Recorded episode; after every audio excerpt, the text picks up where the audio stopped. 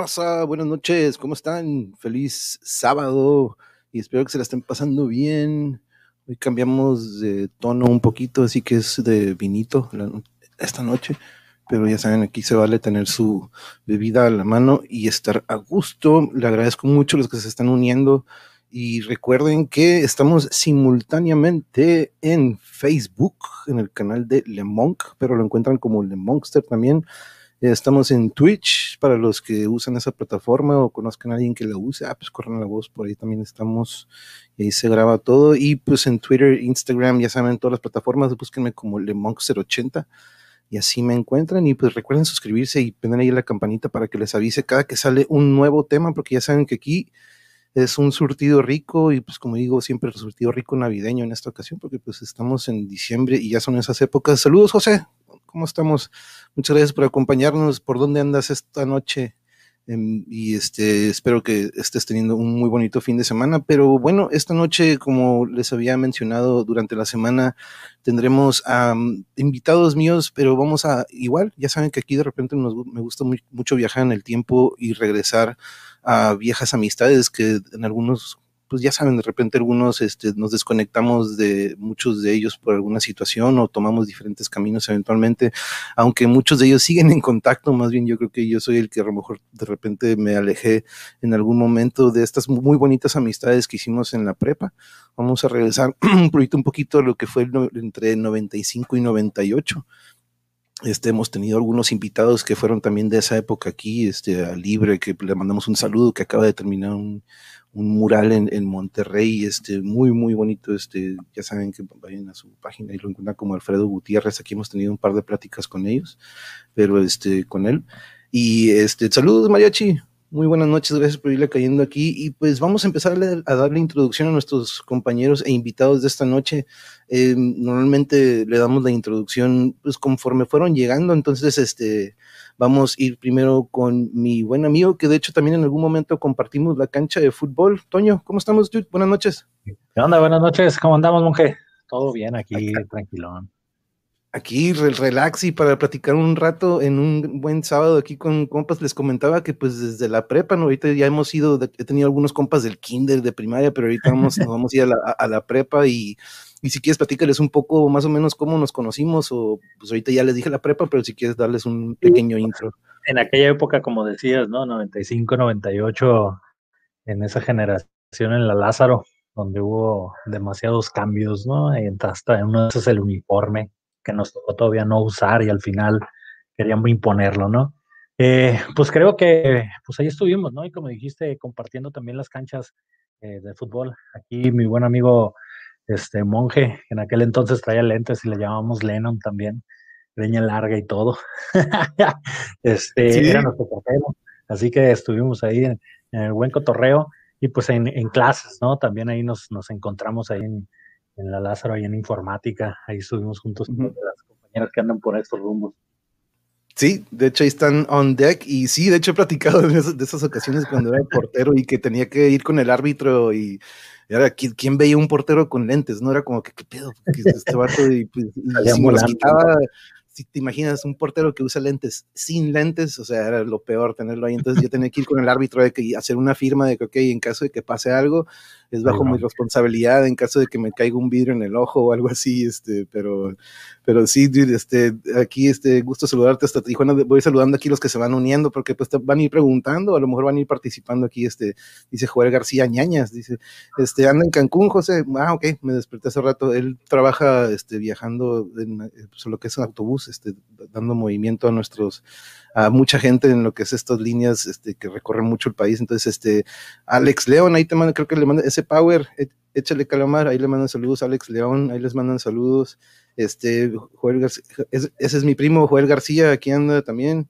Aquí anda Joel, bienvenido. Muchas gracias por caerle aquí. Vamos a tener una, es una, es un canal muy diferente a los demás de repente, o a lo mejor si este, encontrarán algo similar a algún otro, pero aquí siempre es una plática muy, muy amena. Pero vamos a darle la bienvenida también a los que nos están esperando para no dejarlas esperando. A mi buena amiga Marcela. Hola, buenas noches, Marcela, ¿cómo estás? Hello. Ay, ay, ¿me oyen? Sí, ¿Qué onda, ¿Qué onda, ¿Qué onda? ¿Qué onda? ¿Cómo andamos? Bien, ¿Cómo están? Pues aquí, muchas, este, gracias, muchas gracias por acompañarnos. Qué bueno verlos. ¿Dónde andas ahorita? En Guadalajara, ¿tú crees? Acá cerquita. De hecho, por aquí tenemos audiencia que también es de, de, aquel, de aquel rumbo de, ahí de, de, la ciudad de Guadalajara y de Jalisco. Pero si quieres darnos un pequeño intro, también pues nos toca en el mismo salón en la época de informática, ¿no? En la Lázaro, Marcelo. En el, sí, estamos en el 67, era el grupo 67, creo, si mal no recuerdo. Pero a Manuelito Peña yo lo conocí y él Sí. no se va a acordar en No, no, ¿cómo no? primero de primaria. En, el primaria. corazón, en lo que es ahora el lema de la Vega, ¿no? El- lo que era el. En el lema de la Vega, ahí estábamos. Sí, cierto, cómo no, sí, ahorita te iba a mencionar de que de hecho tu- tuvimos una, eh, sí, nos encontramos en primero de primaria, no manches, eso sí, uf. Ujú. pero es cierto, muy, muy cierto, y la, mando un abrazo a Octavio, este, la verdad, mándale uno de mi parte, no sé si está ahí contigo o donde esté, a lo mejor lo está viendo, pero un gran Ah. abrazo al gran Octavio, un, un gran amigo y siempre lo recuerdo, ahorita de hecho se lo estaba platicando a Yuri, que conoce, conoció a Priya, conoció al Chapo, y, y uh, por ahí andas, Octavio. ¡Hey, Octavio! Buenas noches, es mucho ¿Cómo gusto están? verte. A ver si me acompañas un día para, un- para un- para una plática, me acompañas, ¿eh? algún día nos ponemos de acuerdo. Ya estás. Un gusto verte, bro. Gusto verte, que estés Gusto, muy bien. gusto, mucho gusto en saludarlos. Que Al estén muy bien. saludos. Abrazos, bro. Abrazos, sí. Le voy a Nos ponemos de acuerdo. Bye. Vamos. No, sí, te- con Octavio, Octavio tiene muchísimo que aportarnos y lo vamos a ver pronto. Van a ver aquí en el canal. Me voy a poner de gusto, eh, de, de acuerdo con ello. Este, también mío, dile, dice Alex León, que también. ah, entonces, mira, aquí, te- aquí está toda Ah, la dice familia. Alex, que también tuyo. No y los sé de traje, quién. los invité para que me vengan a Ah, no, saludar son un de- rato. No, Y los leo. todo, todo, ¿no? Y ch- chequen ahí la lista de reproducción porque no son, no siempre son estos temas, ¿no? Ayer, por ejemplo, hablábamos del, me- del me- metal progresivo, cosplay, hemos hablado de aquí de, uf, de muchas cosas, pero bueno, no quiero dejar esperando a mi buena y, y otra amiga que también es parte de nuestro salón. Carmen, ¿cómo estás? Buenas noches. Sí, hola, buenas noches. Hola, Carmen, Muy bien, sí. Acabo de caer en cuenta que en la preparatoria estudié informática. En la vida, realizada. Este, sí, no, me pasó totalmente de noche, lo admito. Nunca me corrí un programa. No, en la vida. Este, gracias a Dios me dediqué a humanidades posteriormente, porque si no, no lo hubiera armado en nada de tecnología. No, estoy peleada con la tecnología. Y sí, ya este, qué buenos recuerdos, qué buena etapa de la prepa, la neta. Sí, Ey. sí. Sí, hemos platicado aquí que como, como generación nos ha tocado ver muchas cosas, ¿no? Pero en, en especial esa época que tuvimos en la Lázaro, nos, nos tocó el inicio cuando todavía estaba Villacorta, ¿no? Que todavía teníamos un poco de libertad, no había in- uniforme todavía, este, ah, ¿sabes Sí, qué? Voy a ir a la rampa a cualquier hora. Ah, y, la este, rampa. y luego llega esta, ¿verdad? Entonces, y, y luego La llega mexicana. ¿no? Ajá, entonces nos tocan estas dos como que épocas de la Lázaro, pero las convivencias fueron únicas y la verdad, aquí he tenido muchas amistades que hicimos ahí y, y- y todos, todos, la, la verdad, cada quien agarró un camino diferente, pero siempre he considerado que todos tenemos mucho que aportar, ¿no? Pero este, que curiosamente es algo que me gustaría empezar, es eh, cómo de repente agarramos, ahorita pues coincidimos en informática, ¿no? Pero yo no recuerdo, Carmen, si, si habláramos de una especialidad que fuera ligada a humanidades, ya ves que teníamos que, pues era lo que electrónica, era informática, contabilidad, Mm, Sí, tuvimos con la mija. Oye, mija, ¿no te acuerdas? pero ¿ha- ¿había algún taller o algo especializado Eh, en eso había trabajo social. Había servicio social o trabajo Ajá, social, no trabajo trabajo social. social. A- actualmente existe comunicación ya como tal, este, pero en, en- en nuestras épocas no estaba la especialidad, ya eso fue mucho después, que precisamente fue lo que yo estudié, ¿no? Comunicación. Este, pero en la época en la que nosotros estuvimos, este, no. Recuerdo que estaba trabajo social, este, que era lo, como lo, lo más acercado a, a humanidades, ¿no? creo.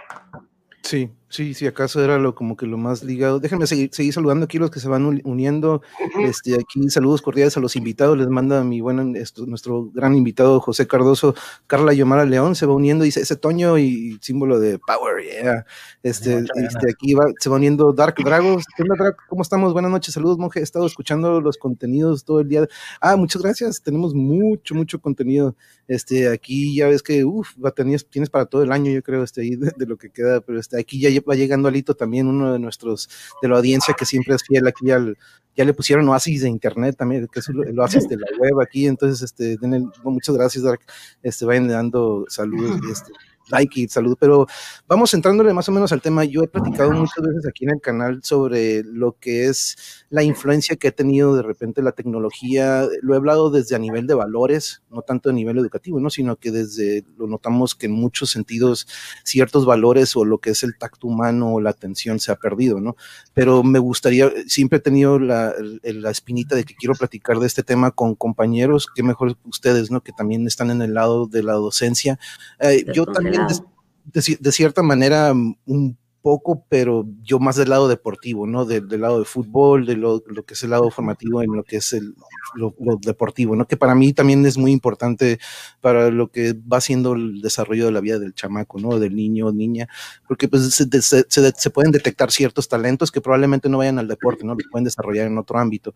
Pero mm, antes de entrarle al tema, me gustaría saber eh, y vámonos en el mismo orden, si quieres, Toño, comenzamos contigo. ¿Cuándo decides tomar el, camino de que, ok, sabes que pues, yo recuerdo que coincidimos mucho en el deporte, nos gusta mucho la música, también tenemos este lado artístico eh, en común también, todos, yo creo, pero ¿cuándo decides agarrar el camino de la docencia o de este lado de que, sabes que quiero, quiero instruir o, enseñar? Qué buena aventura, qué buena pregunta. Eh, creo que siempre estuve peleado con ese sistema, ya que toda mi familia son como maestros jubilados y todo el mundo, ¿no? Y hasta mis primos que andan por aquí también trabajan en el área.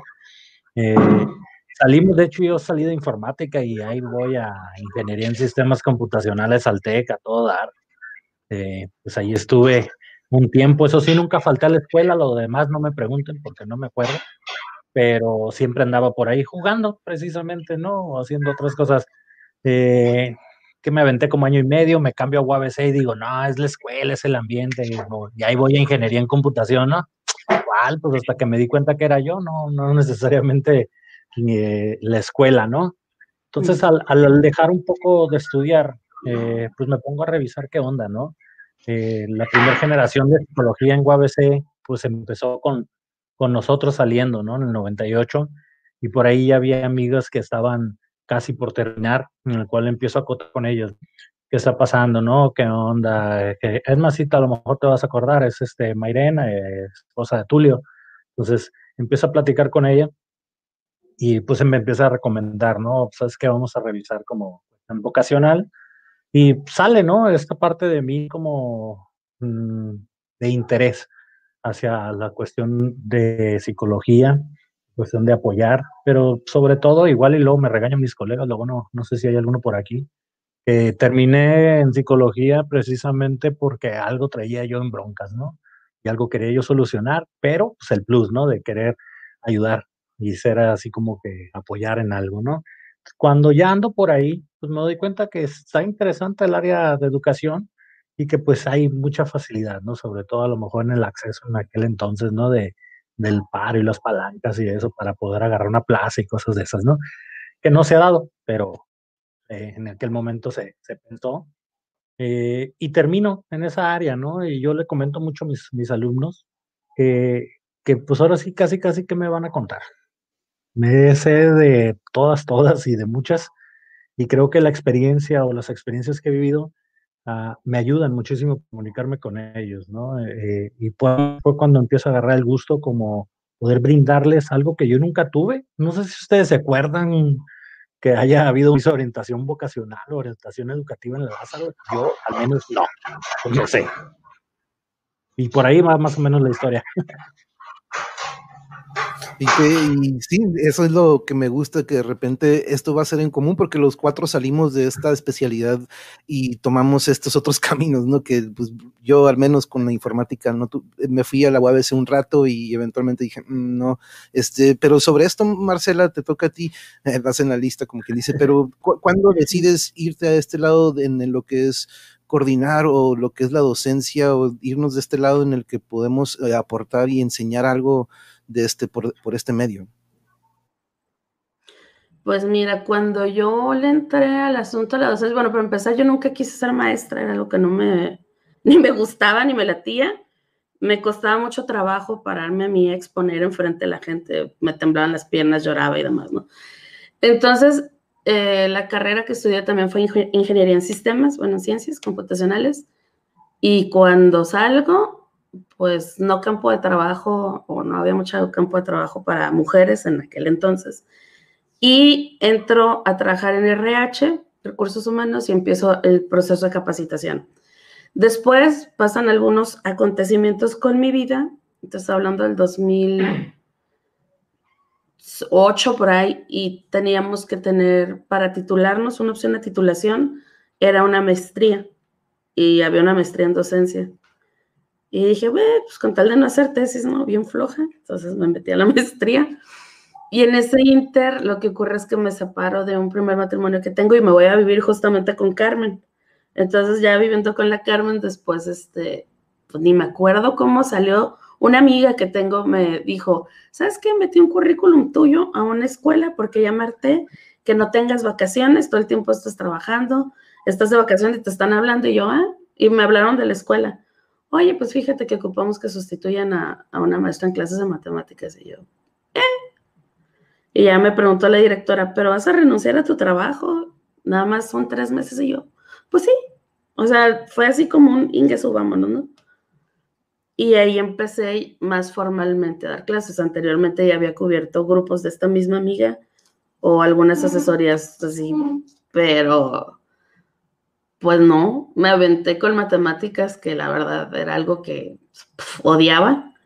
Y ya hasta que empecé a dar clases, le empecé a agarrar más amor realmente. O sea, en la carrera fue cuando más o menos fueron más los, los acercamientos hacia las matemáticas, pero cuando me enfrenté a dar clases, entonces es cuando dije, ay, sí están suaves, sí están suaves. Y ya estando como unos cinco o seis años trabajando en sistema tradicional de la SEP, yo ya había conocido justamente en, la maestría, había escuchado de la pedagogía Waldorf y me puse a estudiarla y ahora me dedico completamente a, la, a la, enseñanza desde la pedagogía Waldorf. Mm, ok, ok. Y, pero y, coincidirán conmigo, ahorita creo que Carmen nada más le, llegó a chance una notificación, pero ahorita se vuelve a conectar.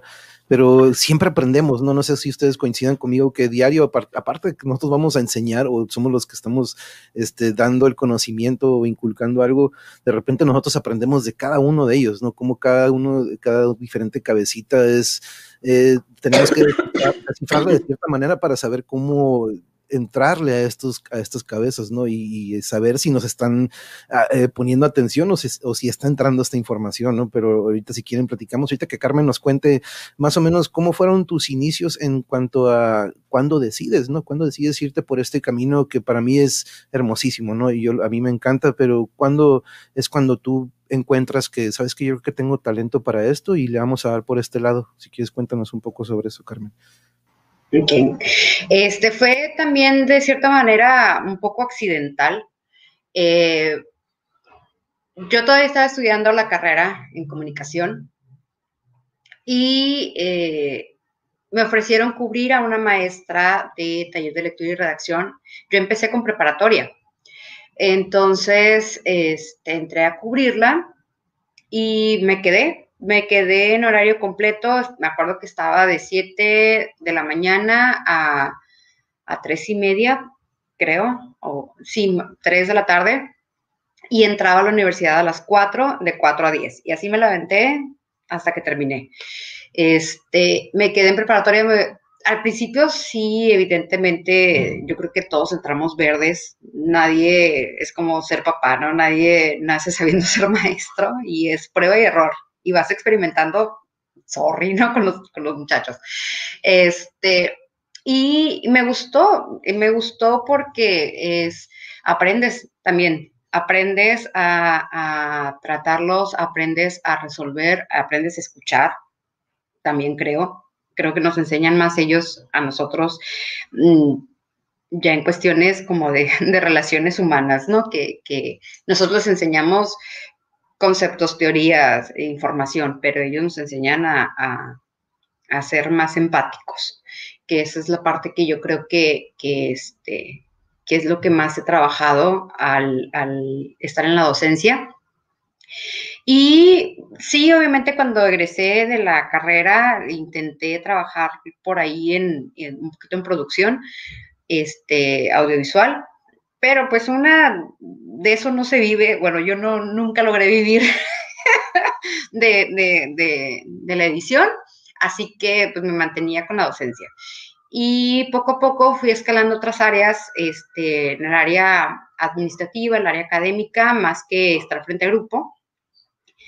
Pero evidentemente el, el el trabajar directamente con los muchachos es lo que más me gusta, el estar frente a grupo, el, el tratar con muchachos. Actualmente estoy en, en, secundaria, que al principio cuando empecé a trabajar con secundaria, que también fue a través de, de Marcela, este, porque era cuando vivíamos juntas precisamente, este, ella entra a dar clases a secundaria y mmm, se abre un proyecto, la oportunidad de abrir preparatoria en, en esta secundaria y me llaman a mí para, para eh, iniciar este proceso.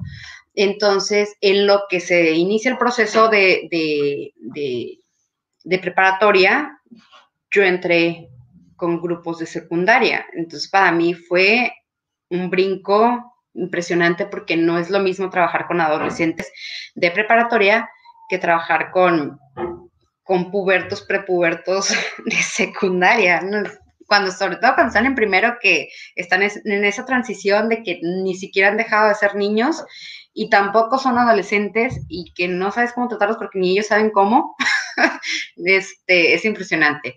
Entonces, eh, fui, fui también puliendo otras áreas, fue cuando me incliné más hacia el área de literatura y terminé por, por eh, tomar esa opción de, de estudiar una maestría en cultura escrita con el perfil de, pedagogía en literatura, porque encontré que es, es lo que más me atrae de la docencia. Este, sí, ortografía, sí, redacción, pero el, el, el hacer clic con un libro, con los chicos, leer, hacer círculos de lectura, club de lecturas, eso es, eso es lo mío, ¿no? Entonces, este, ahí fue donde hice, hice totalmente clic con, con, la docencia, porque me había dedicado por muchos años, te estoy hablando que yo empecé a dar clases desde el 2001, ya hace 19 años, este, y de esos 19 años, eh, más de la mitad fueron en el área administrativa, más que en docencia. Entonces, este, ahorita te puedo decir que mi fuerte es en frente a grupo, es con los chicos. Wow, no, qué fregón eso que pues, el clic, como dices, ¿no? De repente encontrar este, esto, poder encontrar un rubro en el que puedas educar y que sea una pasión tuya también, yo creo que es un, un doble, ¿no? Un triple poder dejar esto en los alumnos, que es algo que poco a poco se ha perdido, ¿no? La lectura y qué fregón que, que estés en ese lado, porque es, es, tan bonito agarrar un libro físicamente. A mí de repente me dicen, no, pues bájate el Kindle, ¿no? De repente hay estos apps y, y me rehuso, ¿no? Me gusta tener el libro, el olor de la, de la hoja, de la, como que, híjole, es muy diferente, ¿no? A tenerlo en la tableta o en estos dispositivos que pues uno procura usarlo un poquito menos, que de hecho es, es algo que vamos a platicar ahorita, pero déjenme seguir nada más rápido, este, seguir saludando aquí a los que nos, se nos están uniendo eh, aquí Alito, ah, Dark nos comenta que yo estudié estructuras metálicas en secundaria, técnico en mantenimiento, ingeniería en, meca en mecatrónica y al final una maestría en mecatrónica y actualmente trabaja como ingeniero en Tesla. Entonces, ya me acordé, Dark, de hecho te mencionó el Mariachi Ninja el otro día en una de sus transmisiones y la verdad es un honor tener a alguien con todo este conocimiento y me sería un honor que nos acompañes también para que nos platiques un poco. Yo sé que no podrías hablar mucho a lo mejor de, de lo que es este la empresa en sí o a lo mejor este el señor Musk los tiene como que eh, nada de secretos, ¿no? Pero eh, sería un honor que en una ocasión nos puedas acompañar para platicar un poco de ese lado. Y pues, Alito, uno de mis, de los, nuestra fiel audiencia siempre hace unas preguntas muy, muy buenas que yo normalmente las hago. Y esta, esta que nos hace ahorita, yo creo que es un eh, va ligado un poco a más o menos el orden que traía yo de las preguntas, pero nos hace esta y déjenme hacer un poco más chico esto para que no abarque tanto de la pantalla. Ahí está. Eh, me gustaría primero felicitaciones a los cuatro por ser docentes y me gustaría saber cuál es la experiencia de trabajo que les ha gustado más en cuanto a edades, ¿qué más edades les gustaría más educar o enseñar? Eh, yo, por ejemplo, yo particularmente en el fútbol es donde sí tuve desde chemaquito de 5 y me tocó manejar hasta los de 18 años, ¿no? Tuve este surtido.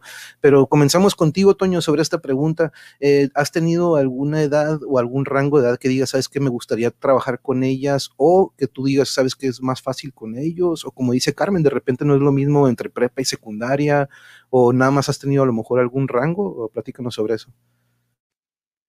No, de hecho creo que desde las prácticas y desde como que recién egresado y todo esto, eh, tuve diferentes niveles, ¿no? Desde preescolar, eh, primaria, secundaria, en la preparatoria y hasta universidad. Eh, creo que realmente ahorita disfruto mucho de estar en preparatoria, poder hablar con ellos en, esa, en esta etapa, ¿no? Donde andan un poquito medio extraviados y que poder a lo mejor guiarles o poder orientarles como sería más adecuado sobre los caminos que pueden tomar o las decisiones que podrían encontrar. Eh, realmente yo me inclino mucho, mucho por esa etapa. Eh, está muy interesante verlos cambiar, de que vienen, como decía Carmen hace un ratito, ¿no? Ese cambio de secundaria a prepa, en el caso de ellos primaria, secundaria, ¿no? Pero ese cambio donde los ves de primero y los ves en quinto, sexto, totalmente distinto. Y más maduros, mm, más interesados ya en ellos, eh, poder ir trabajando, ¿no? Y hacer ese, ese famoso clic que, que intentamos nosotros como docentes, eh, y en mi caso como, como orientador, pues encontrar y, trabajar la parte socioemocional, ¿no? Eh, ya sea esas habilidades, simplemente la cuestión emocional y no nada más me enfoco en lo educativo. Si hay una situación educativa, pues casi siempre hay un trasfondo personal, o sea, y más en esa edad. Muchísimo, muchísimo. Y realmente es la parte que más me agrada. Oye, no, totalmente de acuerdo. ¿eh? Yo me ha tocado la experiencia de, pues, y más o menos no tanto como Carmen, wow, 19 años. Yo más o menos me eché 15 años, 16 en, pues, en una primaria trabajando por fuera de repente con cholos y en otras partes, pero en esta primaria estuve ahí muchos años y me tocó ver niños desde kinder y que eventualmente se fueran en sexto, ¿no? Y ver este crecimiento. Y ahorita que mencionabas eso, Toño, y en particular que de repente los que eran bien calmaditos o como que no decían nada en el desarrollo, de repente se volvían estos tremendos o como que... Ah, y al revés, ¿no? De los que eran bien tremendos de chiquitos van de repente desarrollando lo contrario, ¿no? Se van formando y se van amoldando como, ahí ves, ves cuando la influencia en casa y en la escuela sí está siendo buena y de repente cuando un niño que viene con una buena formación se nos va yendo, saliendo del camino, es cuando se, rompe el link entre casa y escuela, ¿no? Porque pues uno en, uno en la escuela hace lo que puede hacer y es muy interesante eso también, Toño, y yo con los chamacos hasta en el fútbol, yo me quedaba horas extras o no que fueran, no que las reportaran, no, no las pagaban, ¿no? Pero yo me quedaba después del entrenamiento a platicar mucho con ellos, porque para mí es muy importante cómo están fuera de la cancha y no nada más cómo me trabajan dentro de ella, ¿no? Y influye la casa, la escuela, la chica en algunas edades, las chicas como de repente influyen y pues para que me funcionaran bien en la cancha y ocupara que estuvieran emocionalmente bien, no nada más físicamente, ¿no? Y hay muchos entrenadores que de repente pierden ese lado y, y pues es muy importante. Pero este, gracias, Toño, por contestarle aquí la pregunta, Lito. Marcela, sobre esta pregunta, tú, tú este, con tu experiencia de primaria o secundaria, o, o tú has eh, tal vez tengas esa curiosidad de que, uh, ¿qué será con prepa o con algo? pero tú has tenido a lo mejor algún rango que digas, este es mi favorito o algo así. Pues mira, yo empecé con pubertos y la verdad es que secundaria me gusta mucho, son bien divertidos porque es sarcasmo puro en todo su esplendor, sarcasmo. Si no hay sarcasmo, no hay buen clic. Sin embargo, ahorita con el grupo que estoy trabajando los traigo desde kinder por la pedagogía esta que te, que te comento. Ha sido un trabajo con ellos desde kinder, ahorita estamos en tercero de primaria y ver, ir viendo la evolución que el niño va teniendo en su desarrollo y su pensamiento, no tiene abuela. Ahorita que están en tercero, la verdad, ya los planteamientos que se hacen, el ver cómo tú decías, este niño va como quedándose y de repente, ¡pum!, pega el, el despegón. Híjole, a, a, mí esta, estoy descubriendo cosas que yo no conocía. Honestamente, es la primera vez que yo estoy en el área de primaria, o sea, de repente sí tenía contacto con los chiquitos, pero ya de lleno en un grupo, este, esta experiencia de irlos llevando su proceso desde preescolar hasta idealmente sexto de primaria, pudiera hacerlo hasta secundaria, pero primero déjenme acabar este ciclo escolar y a ver qué pasa. Pero la verdad ha sido muy, muy lindo ver cómo, cómo van desarrollando, cómo se dio en ellos el, el proceso de lectoescritura sin forzarlo en un preescolar, o sea, de una manera natural, respetando las etapas evolutivas del niño, que eso es algo en lo que se enfoca mucho la pedagogía, y ver que funciona y ver que lo van desarrollando bien. Creo que esta etapa es la que estoy disfrutando mucho y comentabas algo bien padre y muy interesante que es la, la, cuestión emocional de los niños, ¿no? O sea, el trabajar la, la cuestión emocional de los niños. A veces como maestros no prestamos atención en si el niño ve, si el niño oye, por qué está tan inquieto, qué es lo que está ocurriendo. Entonces, la oportunidad a veces es más que trabajar con los niños, es trabajar con los papás directamente. Y hay, hay pedagogías en las que sí se puede, y hay escuelas que te permiten el acercamiento con los papás, porque también me tocó estar en alguna escuela en donde yo el acercamiento con los papás era nulo, o sea, nulo. Pero ahorita que es la oportunidad de trabajar uno a uno con el papá por el desarrollo del niño y entre, entre desde dos partes estar observando para llevarlo a desarrollar pues el potencial lo mejor que se pueda, creo que esa es la parte más importante. En mi caso, te puedo decir, trabajo más con los papás que con los niños. Sí, de hecho yo eso fue algo que noté mucho que era parte fundamental, ¿no? Esta, este apoyo, yo tuve muchos jugadores que se quedaron en el camino porque no hubo este apoyo en casa y uno emocionalmente, hasta económicamente con algunos de que ahí te va para que vengas a entrenar o de repente algunos que, ¿sabes qué? Vete al estadio porque me están pidiendo que vayas a entrenar con, con los meros meros y de repente pues no son conscientes en casa y a veces pues, ni, la conciencia, ¿no? Sino que eran problemas que familiares que ni eran culpa del chamaco o del muchacho y pues uno puede hacer lo que, lo que puede, ¿no? Pero pues ya no, ya fuera de la cancha o del salón o de la escuela en nuestro caso. Eh, yo en la primaria, pues les comento, ¿no? Educación física y computación, aproveché este background de informática y pues, hey, pues se les, se les fue el de la computación y pues yo les puedo dar computación, pues es los basics, ¿no? Así, y entonces era el profe de computación, el de educación física y el de club deportivo. Entonces yo, yo encontré una maña de que, ah, pues si se me portan mal en educación física, no van a tener su hora libre en computación, que ellos les encantaba, ¿no? Que era para pues, desatar y jugar un rato, pero este, se aprendió, aprendí muchísimo en todas las clases, ¿no? Pero sobre esta pregunta, Carmen, ¿qué, qué le diríamos a Alito? ¿Tú, ¿Tú has tenido algún rango de edad en el que preferirías trabajar o en el que has trabajado? Son muy diferentes. Trabajar con secundaria y trabajar con preparatoria, que son mis dos áreas de experiencia, son muy diferentes. Te puedo decir que con con preparatoria las clases pueden ser más nutridas, precisamente por lo que decía eh, Toño, de que alcanzan un grado de madurez que te pueden este, hacer unos comentarios súper bien construidos, muy bien analizados, con buenos argumentos. Y lo interesante con secundaria es ayudarlos a alcanzar esta etapa, ¿no? Este, y, y es más aquí es como de ayudarlos a formar hábitos, a irse construyendo entonces, las dos etapas, las dos áreas este, son muy interesantes y son muy atractivas. Con las dos me he encontrado muy a gusto. Hay grupos, evidentemente, con los que haces más clic que con otros. Y hay grupos con los que puedes aplicar dinámicas y que te van a funcionar a la perfección. Y hay otros con los que de plano no les tienes que buscar y buscar y buscar y te cuestan más trabajo pero pues es parte de la chamba, ¿no? Somos, estamos trabajando con seres humanos de entrada. O sea, el, este, todos son diferentes y todos reaccionan diferente a los estímulos que les presentas. Entonces, yo creo que mm, no es tanto a lo mejor el, la edad de los chiquitos o de los grandes, sino el resultado que obtienes es lo que al final de cuentas o te da satisfacción o te siembra la, la espinita de, a ver, no, algo me tiene que funcionar con ellos y le empiezas a buscar. Pero pues es parte del ser docente. Si al docente no le interesa y le vale cuete, pues va a aplicar lo mismo con todos y me vale si aprenden o no. Este, y que creo que ahí es la parte interesante de, este, de, de chambearle en la docencia. Te tiene que interesar de entrada el, el, resultado que obtienes, el logro que tienes con tu, con tu muchacho.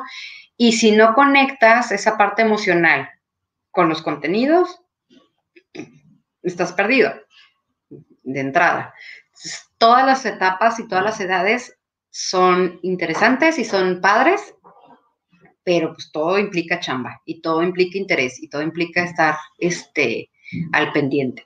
Si no estás dispuesto a chambearle, invertir tres fines de semana y, y demás, no, no, le, no te metas a la docencia de plano. Y sí, es, es mucha chamba, pero es chamba bien satisfactoria porque al final este, eh, ves a, a el producto que habla, que construye, que aporta, que piensa.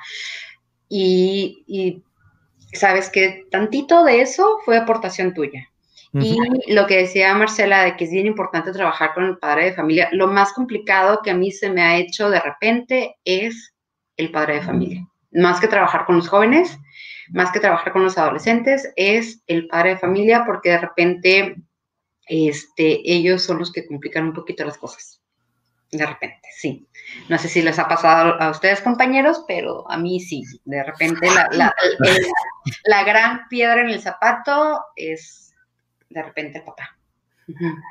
Sí, totalmente de acuerdo. Yo creo que todos lo hemos vivido. Yo como entrenador en la cancha de fútbol, el típico papá de que, ¡ay, profe, haga el cambio! Que, o le está gritando al niño qué hacer y pues, lo estoy yo, yo, le doy una orden y él está dando totalmente otra. Y este, o en el salón de clases, ¿no? También se ve mucho eh, eh, como se, refleja mucho en casa por medio del niño, la verdad, a veces no se dan cuenta, pero pues, ustedes saben, a mí me tocó mucho en la primaria, de repente los niños dicen todo y a veces escuchan todo, aunque no piensen en casa, y de repente a veces lo traen también a la escuela, y profe, el otro día mi mamá le estaba diciendo a mi papá, y como que, eh, espérate, aguanta, aguanta, como que, tranquilo, mijo, este, mira, mejor, este, vamos a hablarlo en otra ocasión, porque no, pues de repente sí salen muy, muy temas muy sensibles en los que te das cuenta que en, en casa algo está pasando o algo falta, y es cuando ocupas tener este link con los papás que son muy importantes y la verdad que es, es, muy curioso esto que también dicen, ¿no? Que si no tienen esta pasión o no, no, van, no dan este extra porque les nace,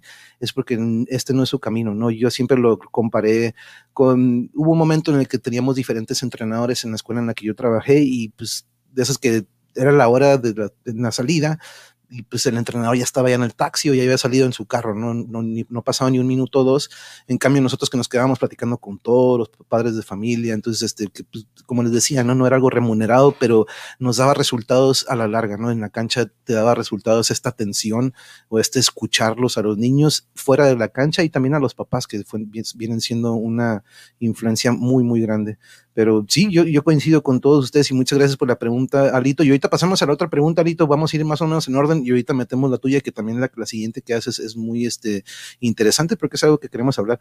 Dice aquí José que entonces la culpable de que fueran maestros fue Marcela. Ah, mira, ahí empezó la, la, la, reacción en cadena. Ay, Marcela, como que, ¿what? ¿Yo? este, dice, wow, administrativos. Hasta dice Carla Yomara, este, totalmente es mejor el libro en Physics App de lo que me mencionábamos de, de, leer en libros. ¿no? Nos dice José Cardoso, mis hijos eran zurdos y las maestras los hicieron derechos, pero siguen comiendo con la izquierda.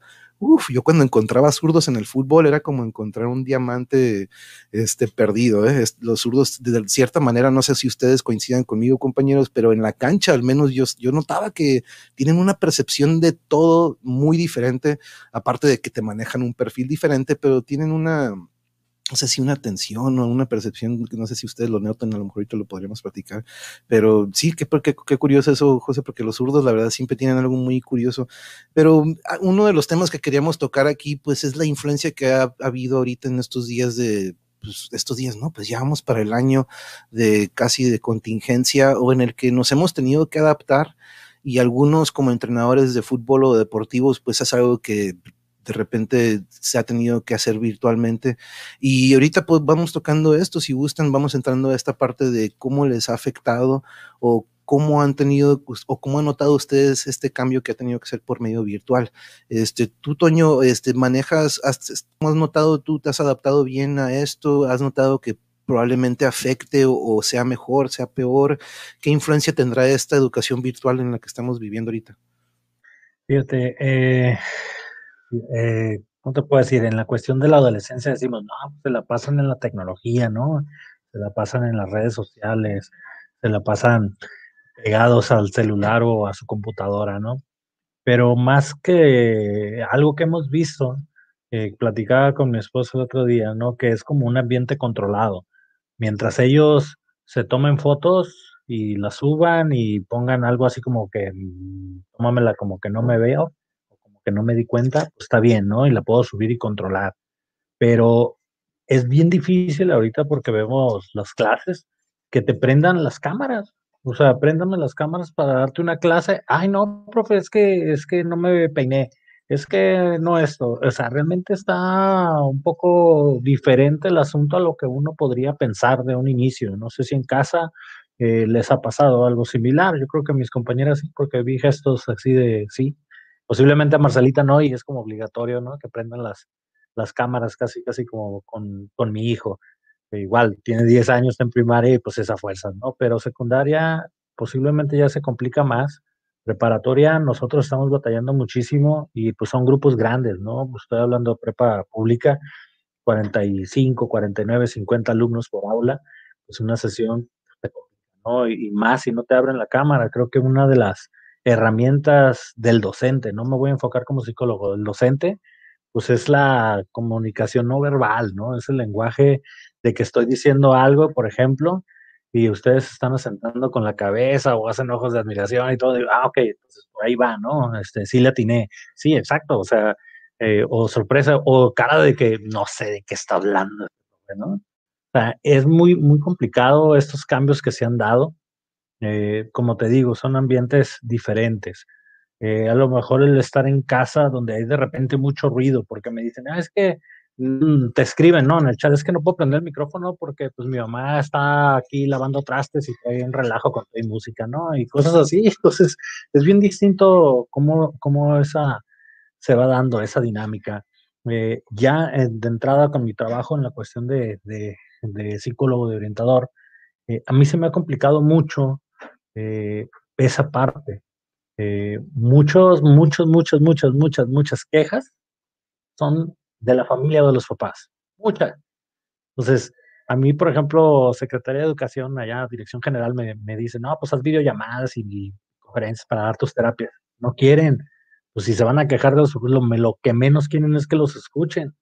Eso sí, mensajes, muchísimos, ¿no? Y como comentabas, ¿no? Esa parte de vocación que podemos tener nosotros, porque casi, casi yo atiendo mi mensajero y mi messenger y WhatsApp de 6 de la mañana a 12 de la noche, que es el horario en el que estoy despierto. Y yo siempre les digo, y si no contesto, es porque estoy dormido o de plano bien ocupado, pero en el ratito te voy a contestar. O sea, y, y creo que esa es la parte que me ha caracterizado a mí en, eh, en, esa parte de atención, ¿no? Y creo que es bien importante, porque y jóvenes y que no te hagan caso, pues ya menos se van a acercar, ¿no? Entonces, sí, sí ha sido muy complicado el adaptarse. Eh, comentaba, por ejemplo, Marcela hace un ratito, ¿no? Este, de, de estas formas de, de, aprender, de que se escucha, de que se está quieto, que si no, que ahorita es lo mismo, si no eres este, auditivo, si no eres visual, ya no la armaste. O sea, necesitas estar en, la, en el aula, necesitas tener ahí contacto físico con las personas, necesitas estarlos viendo, escuchándolo, palpando tocando y haciendo cosas. Es un cambio totalmente drástico, cierto, es lo que tenemos, tenemos que adaptarnos y buscar la mejor manera, pero creo que no ha sido lo mejor, la verdad. Mm, no, sí, totalmente de acuerdo contigo, la verdad, porque hemos tenido aquí eh, a compañeros comediantes, este, actores que se dedican al teatro, que han tenido que hacer su stand-up al Yogi, a Joel, creo que lo conocen algunos de ustedes, que es nuestro amigo comediante, lo he tenido aquí en una ocasión y me contactó con varios comediantes con los que hemos hablado y les he preguntado lo mismo, ¿no? ¿Qué, qué onda? ¿Cómo tienen que hacer comedia virtualmente sin poder ver la reacción del público? Que yo creo que también es un, es un medio en el que también hemos comentado eso, pero yo creo que aquí en la educación es muy importante también y yo creo que no se dan cuenta muchos, ¿no? Como que lo ven de que, pues de todas maneras están enseñando lo mismo, ¿no? Pero este, estar en persona y ver exactamente eso que dices tú, este Toño, si hay una reacción o si está siendo percibido este mensaje y, este, y de repente hemos visto cosas bien psiconas, ¿no? Últimamente en estas clases virtuales que pues, el otro día creo que un maestro pegándole a no sé quién, entonces, este, porque no le puso muchas cosas que de repente están saliendo que dices, oye, pues de no haber sido por esta este, este tipo de clases, pues no hubieran podido denunciar esto, etcétera, etcétera, ¿no? Pero yo creo que sí es una manera muy difícil el tacto humano de por sí antes de la pandemia, yo es algo, un tema que hablo mucho aquí de que se ha perdido y la atención sobre todo, ¿no? Ahorita que mencionas la atención, este es algo que se va como que perdiendo poco a poco y, y esto, este medio virtual, pues como que no ayuda de repente, ¿no? Pero sobre esto, Marcela, de la educación virtual y las redes sociales, ¿cómo te ha ido? ¿Cómo lo has visto tú y, y qué opinión tienes sobre esta, esta adaptación que han tenido que hacer? Híjole, mira, aquí sí me lo he visto complicada porque para empezar la pedagogía eh, por la etapa del niño no sugiere pantallas. Y si tú ves mi Facebook es las pantallas, las pantallas, las pantallas, la tele, la pantalla, la tele. No sugiere entonces porque nuestras clases son muy desde el hacer, o sea, aprender haciendo, desde el hacer, desde el experimentar.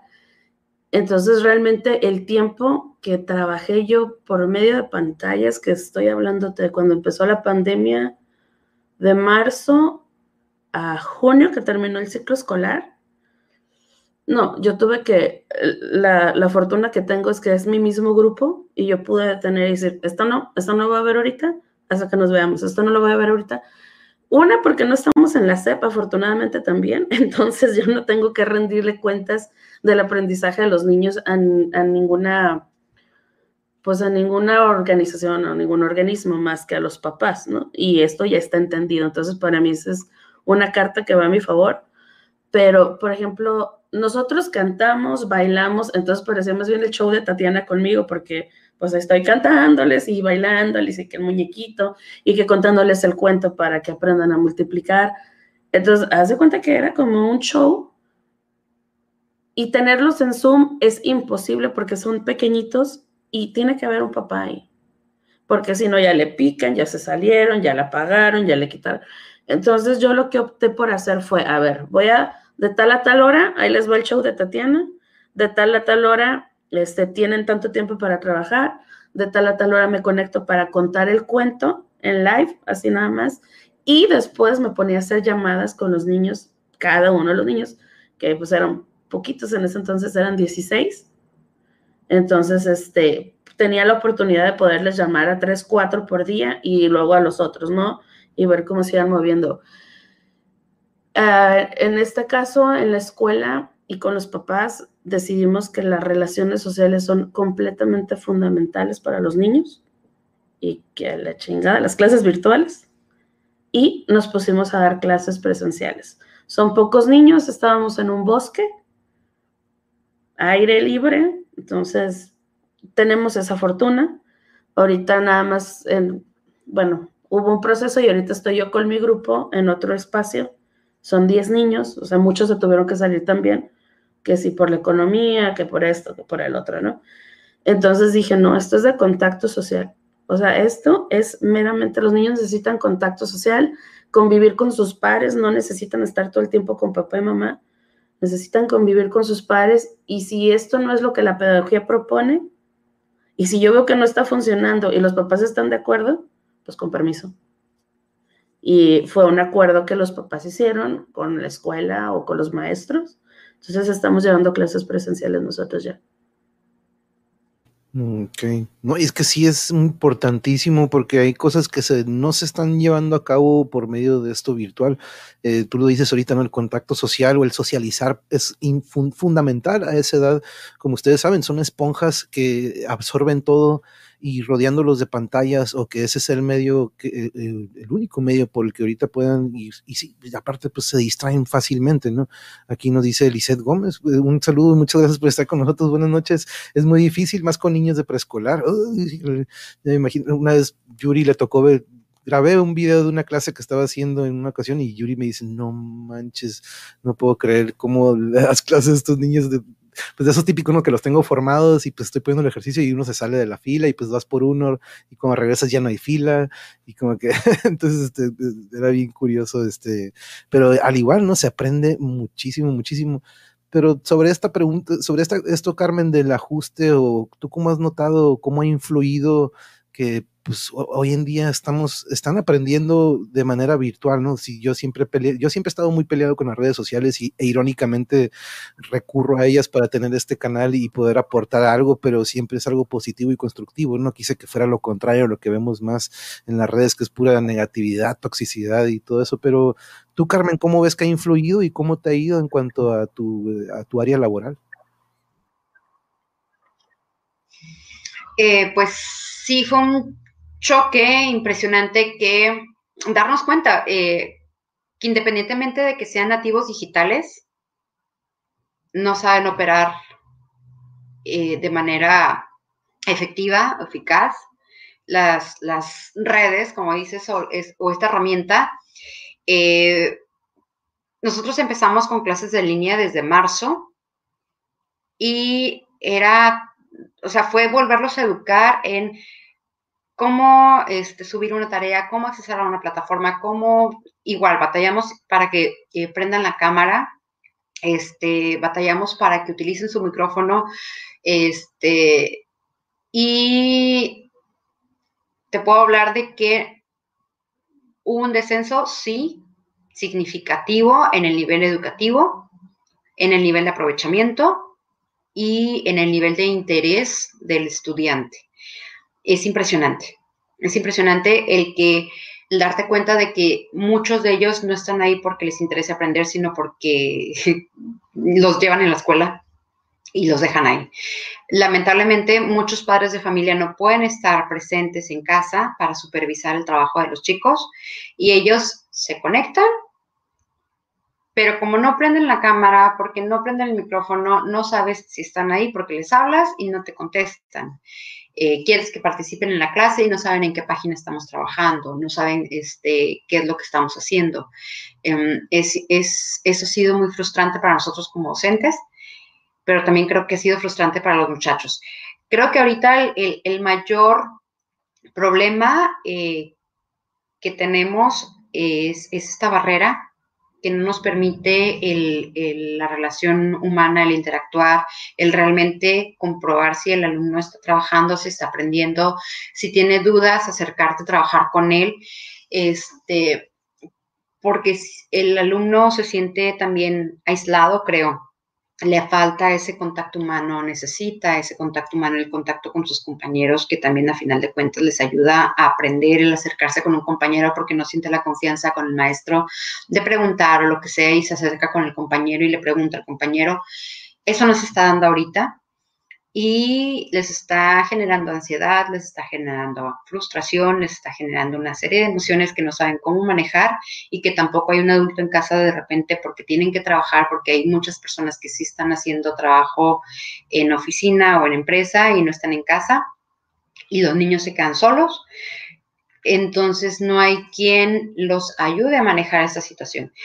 Se me ha hecho muy complicado se me ha hecho impresionante que, esta parte, ese choque digital, ¿no? El, ser, ellos que dominan eh, la era digital y que no puedan trabajar de, manera eh, a distancia las clases, me ha parecido, creo que es un tema muy interesante trabajar, este, y que, y que fuera de, de lo que hubiéramos pensado que tal vez hubiera sido provechoso, creo que resultó contraproducente y realmente es urgente el, regresar al aula, es urgente el regresar al, contacto humano porque lamentablemente está empezando a haber deserción escolar, este, ha estado empezando a haber eh, muchísimos alumnos que no tienen ningún tipo de evidencia para poderlos evaluar de entrada.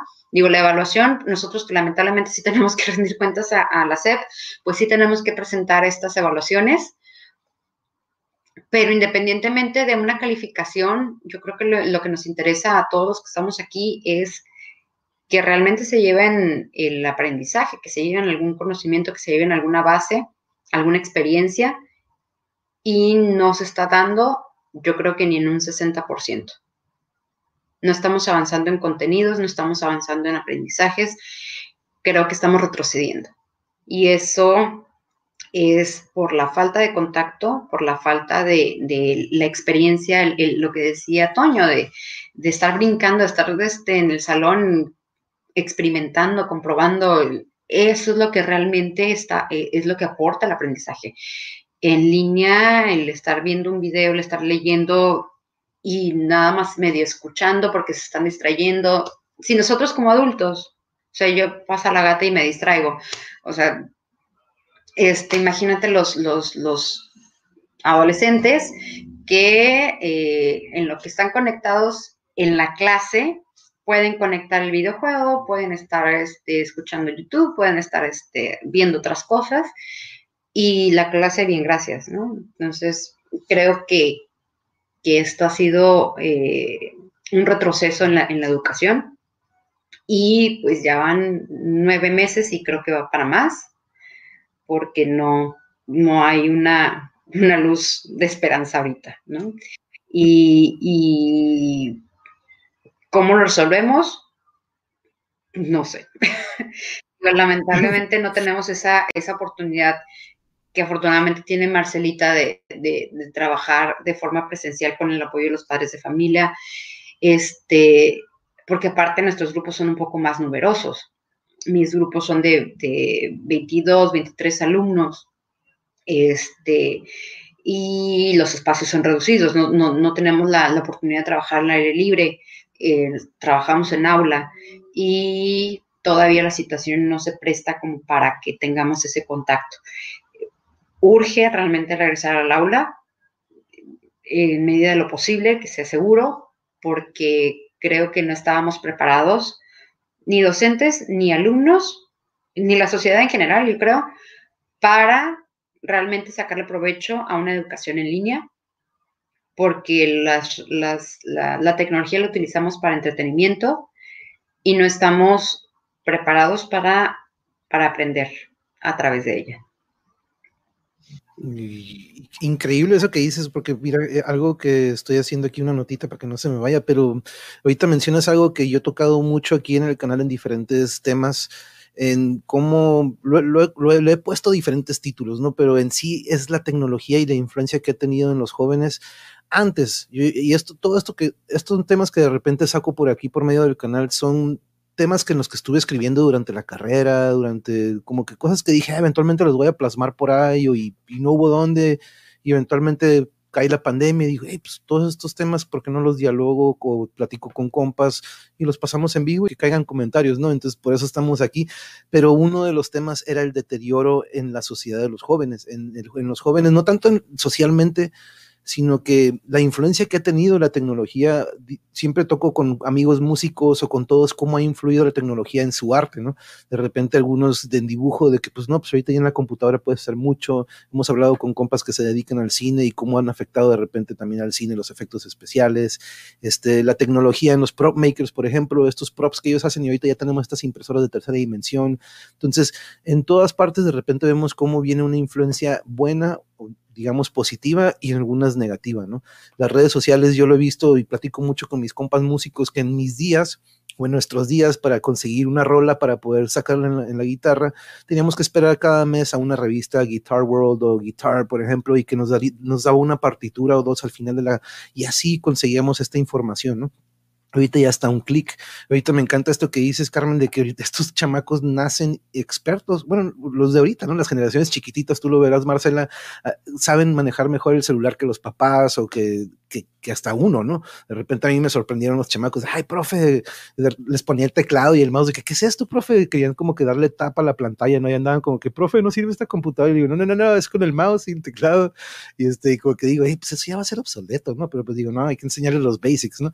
Si nos vamos a old school, pues no manches, nosotros con la máquina de escribir, de acá, mecanografía, no todavía en aquel entonces, pero, pero mm, hablo mucho de eso, de la influencia que ha tenido las redes sociales. Yo creo que, eh, regresando a esto, ¿no? La tecnología y las redes sociales, yo creo que también influye mucho en, este, en estos distractores que tienen hoy en día los chicos. Aparte de que tienen mucha información en la mano, de repente yo he visto que ha sido más nocivo este acceso a demasiada información, ¿no? Yo lo he platicado aquí con muchos invitados de que de repente veo que lo que se consume mucho en YouTube o en todas las redes, en las redes dices, híjole, se están yendo por temas que no les está aportando nada, ¿no? Y lo hemos vivido por décadas y décadas en cuanto a la televisión, en cuanto a música, lo podemos poner en cualquier lado, ¿no? Pero Vamos a hablar sobre las redes sociales, sobre estos Facebook, estos Twitter, estos TikToks. Quiero ver su percepción de ustedes, lo que han notado en sus chicos, ¿no? Yo lo noté con mis chamacos como jugadores y en la primaria pues todavía no tienen acceso a estas redes, pero de repente empiezas a ver, por ejemplo, cuando yo les dejaba de repente, que tienen sus 10 minutos, unos se iban a YouTube a ver videos de caricaturas, siempre estábamos al pendiente, ¿no? Pero unos se iban a ver videos de música, pues de Maluma y todas estas cosas que dices, eh, eh, busca otra cosa, ¿no? Pero de repente dices, ¿de dónde está agarrando esto este niño de cuarto quinto de primaria, Entonces, eh, pero vamos a eso, Toño, ¿tú cómo has visto que nosotros nos ha tocado ver el auge o este, cómo el Internet se volvió ya algo normal, ¿no? Un niño en una casa sin Internet es como que, ¡ah! se vuelve loco, cuando nosotros de que, pues, hay un chorro de cosas que podemos hacer, ¿no? Pero ¿cómo ves esta influencia que ha tenido las redes sociales y la tecnología en estas nuevas generaciones que te ha tocado ser su, en algunas ocasiones hasta somos su, su, eh, su, este parentesco del paterno que no tienen en casa? A veces nosotros como maestros también somos sus padres de familia en algunas ocasiones, ¿no? Sí, fíjate, mujer, eh, algo comentaba yo al inicio, ¿no? Esta cuestión de, de ambientes controlados, ¿no? Eh, vemos mucho nosotros en preparatoria eh, los diferentes temas que yo creo que ya son muy conocidos en la cuestión de, educación, lo que es el bullying o ahorita nos vamos a ciberbullying, nos podemos meter en cuestión hasta de violencia de género, que es un tema muy actual, pero que también se da a través de las redes sociales muchísimo, muchísimo. Eh, afectado en, grandes cantidades. Hablábamos de esta pérdida como de las relaciones humanas, ¿no? O de la comunicación. Por ahí yo me encuentro mucho, muy seguido, sobre todo por la edad. Eh, las problemáticas muy generales pueden ser la cuestión del noviazgo. Y me dejarán mentir por ahí, pero el que me digan es que me dejó en visto. Híjole, es una tortura para ellos, pero grandísimo, ¿no? O sea, acabó el mundo pues igual, no sé, no te comentó, lo dejó por ahí a un lado, digo, y a mí me ha pasado que veo un mensaje, llega la notificación, le das clic y lo aventaste por allá y, y a lo mejor no fue en mala onda, sino nada más para que no estuviera saliendo muchas veces, ¿no? Pero igual es una complicación, eh, realmente creo que hablan más, al menos se comunican más, lo he visto con noviazgos en la, en la preparatoria, a través del mensaje que en vivo. O sea, creo que llevan más una relación cibernética a una relación de pareja, este, así, uno a uno, ¿no? De frente. Es, es como que bien complicado. Y digo, y ahorita, eh, pues ya me han comentado, ¿no? Ah, es que fulanito es mi novia, ah, órale, pues, ¿cómo le han hecho para verse todo? No, no, no, pues platicando y todo, ah, espérame. Entonces, me hace como bien extraño porque creo que de alguna manera nos tocó todo este gran cambio, ¿no? En la cuestión de no hay nada, la tecnología, donde ya hay esto y hay todo, ¿sí? Ahorita comentas, ¿no? Como que en caso un niño que no tenga, pues mi niño es como, ¿por qué no me dejas ver YouTube? Pues no, porque vas a ver las pláticas del monje, no son para ti, o sea, no, no se puede, o sea, no todo, ¿no? Eh, ese tipo de, de, de, cosas, ¿no? Y es que, pero es que mis amigos todos saben, son expertos, sí, pero están viendo influencers que nomás no me gustan, sí, que el tipo de palabras no son, y que el tipo de cuestiones no son. Entonces, pues son ambientes controlados que como papá, más que como educador, pues tengo que estar viendo para ver de qué se trata, ¿no? Antes de dejarlo, ¿no? Y son pocos, eh, a lo mejor los, los canales que, que, tiene permitido ver, siempre y cuando pues nosotros lo podamos revisar. Y es una de las gran problemática también, como dices, a ese, ese o ese demasiado acceso a la información. ¿sí? Si nos vamos al lado de la docencia, eh, no me dejarán mentir, yo creo que no muchos saben leer, no muchos saben comprender y mucho menos buscar información. Y eso que la tienen toda ahí. y se agarran las primeras dos, tres que se encontraron, ah, sorpresa, Wikipedia, Rincón del Vago, hazme las tareas y bla, bla, bla y al final de cuentas no fue información, Carmen ahí le, le hizo ruido algo ahí en sus clases de, de literatura y redacción. Y a veces te digo que esa parte de la comunicación y poderlos ver es como que bien interesante. Pues se pierde mucho, se pierde mucho esa, esa cuestión, ¿no? Eh, redes sociales realmente es un arma de doble filo, como te digo, yo creo que es algo que hemos visto de siempre, ¿no? La cuestión de las modas, por ejemplo, ¿sí? Pero si no está ahí no vale.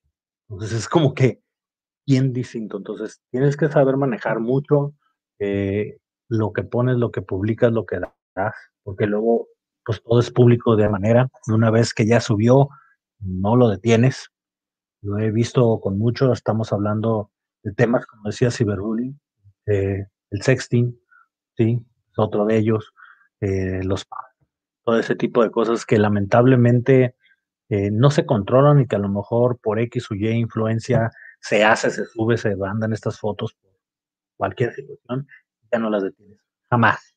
Bien sabemos que una vez arriba, abajo, aunque lo borres mil veces de tu computadora, el de amigos, del vecino y de todos, no. Entonces, sí, recomendación para todos. Eh, ojo, mucho cuidado nosotros mismos. Eh, también, o sea, tienen hijos, hijas, cuídenlos, cuídenlos muchísimo porque sí es un tema bastante complicado la cuestión de las redes sociales y tiene una influencia súper grande así, pero enorme y mucho como más posiblemente eh, lo que hay ahorita, ¿no? Youtubers, influencers y demás, donde yo me encuentro ya en momentos donde no, yo no quiero hacer nada, yo no voy a estudiar, no quiero hacer nada, yo voy a ser youtuber, ¿no? Bueno, se vale, ¿sí? Pero igual si tienes a lo mejor una educación, pues puede ser mucho mejor todavía, ¿no? Entonces, sí es bastante, bastante complicado este tema. ya, me dejo.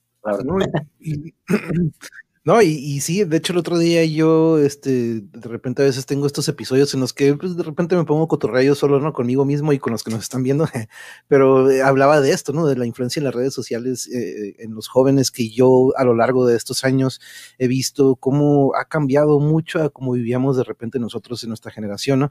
A veces de repente digo, hey, no manches, son como abuelito, de repente esos que nos dicen, no hagas eso, porque, pero pues pero digo, no, no, sí estoy viendo que a mediano, a corto hasta largo plazo está teniendo un efecto bien, bien feo. Este, de hecho, el otro día, ahorita que lo mencionas, este, la manera en que se exponen, ¿no? Este, yo recuerdo en nuestros tiempos para poder este, poner una notificación que teníamos que ir al periódico, pagar una feria para que apareciera algo en el periódico, publicar algo. O sea, era todo un show para publicar tu algo, ¿no? Dar a conocer algo, pero ahorita ya es tan fácil publicar algo, criticar algo sobre todo, ¿no? Que de repente es muy fácil también de repente detrás de una pantalla, de un teclado, criticar y criticar, que lo veo mucho y que es una de las razones por las que yo me, pedí, me peleé mucho con las redes sociales, porque ustedes y yo tenemos muchos amigos en común que de repente lo utilizan para plasmar sus verdades y de cierta manera también atacar a los que no sean de su lado, de su equipo, de su bando, este, y pues de repente se vuelve como que, güey, soy tu compa, ¿no? No, pero, como que, pum, ¿no? Empieza la competencia y una riña cuando, güey, podemos cotorrear a gusto, nada más deja ese tema fuera, ¿no? Pero vemos cómo las redes sociales de repente se vuelve de que, no, no, esto, esto, esto, y pues la famosa infodemia, ¿no? Que se ha practicado mucho en este año, que pues yo creo que existe desde hace muchísimos, muchísimos años. Pero sobre esto, Marcela, ¿qué, nos, qué nos podrías decir? ¿Qué has notado? Probablemente yo lo noté, por ejemplo, en la primaria, no sé si coincidas conmigo, yo veo la influencia de la tecnología a nivel primaria en los papás más, ¿no? Este, yo he platicado mucho aquí cómo me choca de repente o me desesperaba ver cómo yo creo que el 80% de los papás, su eh, herramienta o su digamos, técnica para parar el, el, berrinche de un niño o estos tantrums, ten, ten el celular, ahí te va, este, entretente en el YouTube, este, y decimos, eh, aguanta, a mí me ponían en una esquina o me mandaban a cierta parte y era una corrección que me quedaba marcada y funcionaba, ¿no? Pero veo de repente esto de la tecnología, cómo está de que programándonos de cierta manera en este estado de control que hablas, ¿no, Toño? Pero ¿cómo ves tú esa parte, Marcela? Pues mira, acá con los chiquitos, la verdad, como te digo, el- el- las pantallas son un tema importante para nosotros. Sin embargo, obviamente hay quien ve sus pantallas. Y esto que dice Toño, ¿no? O sea, para mí que un niño de 8 años me diga que su máxima ilusión es ser youtuber, digo, oye, no madre. Porque luego veo, o sea, por los comentarios que hacen, pues me pongo a buscar qué es lo que están viendo. O sea, me pongo a buscar qué es lo que están viendo.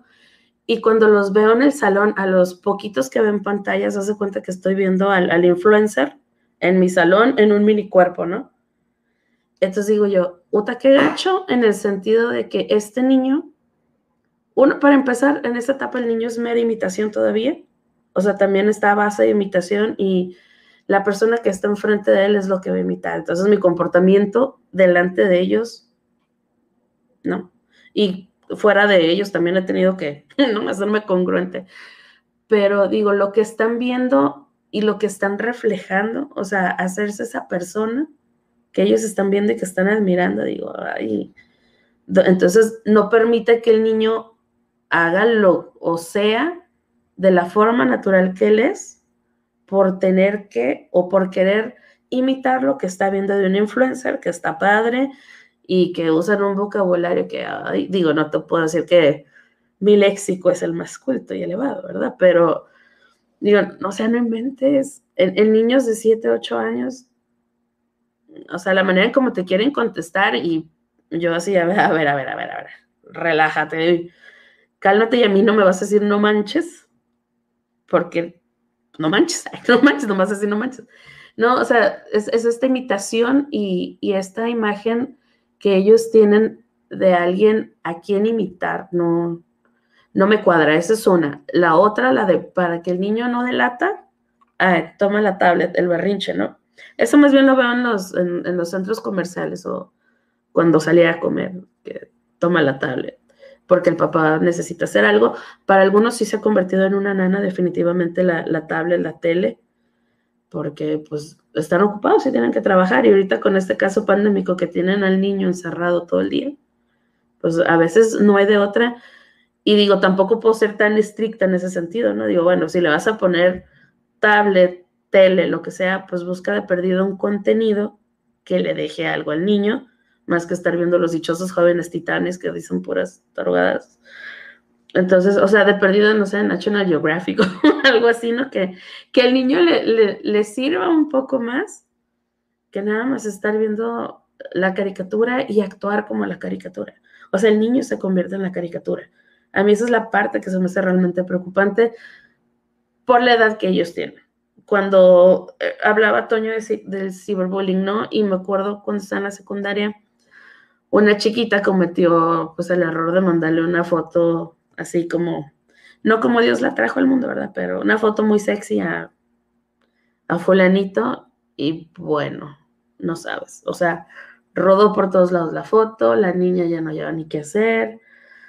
No, fue, fue, fue un caso en donde se exponen precisamente porque también no, no saben el buen uso de la tecnología. Yo no tengo nada en contra de la tecnología, digo, estudié tecnología a final de cuentas, pero creo que sí es una responsabilidad de papás y maestros también llevarlos al buen uso de la tecnología.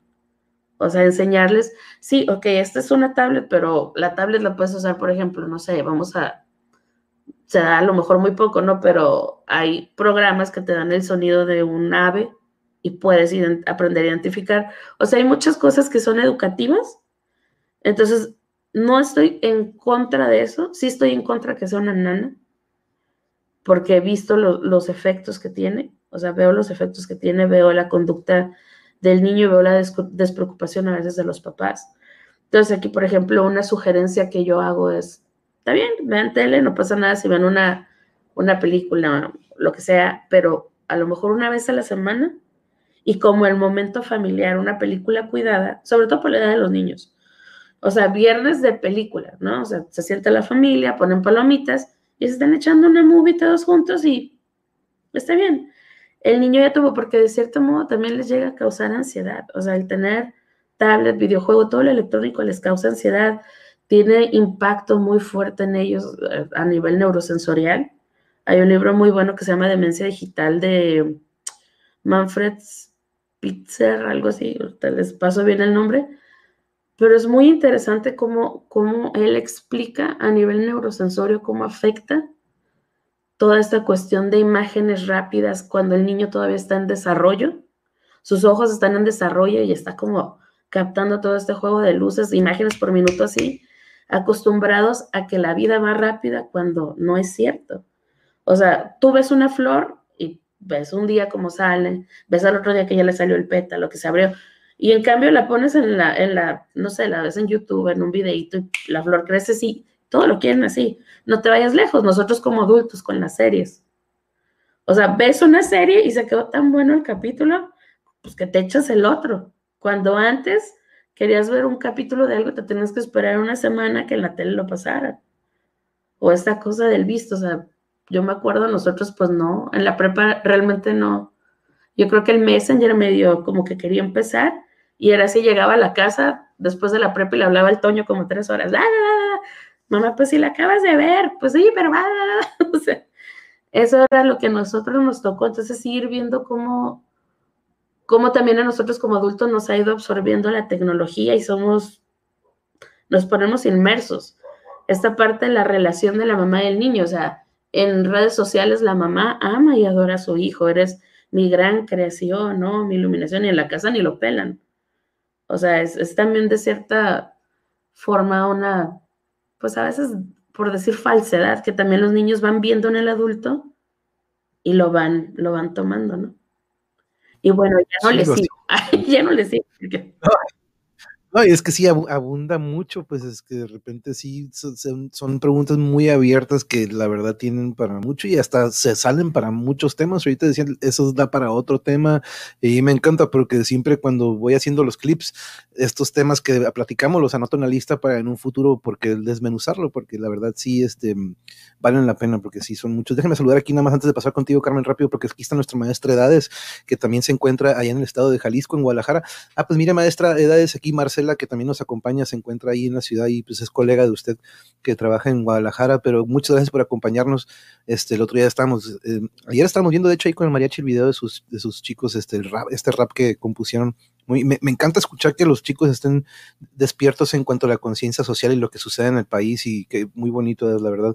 Este, mm, Aquí le dan las gracias a Edades de que esté aquí. Hola amigo, estaba viendo que los maestros de tus hijos hicieron escribir con la derecha, qué difícil para ellos, ¿no? Y la verdad que sí. Este, aquí nos dice Lili Barrera, bienvenida, muchas, muchas gracias. Pues aquí hay una cultura tecnológica más enfocada al entretenimiento que a la exploración, la curiosidad y el aprendizaje.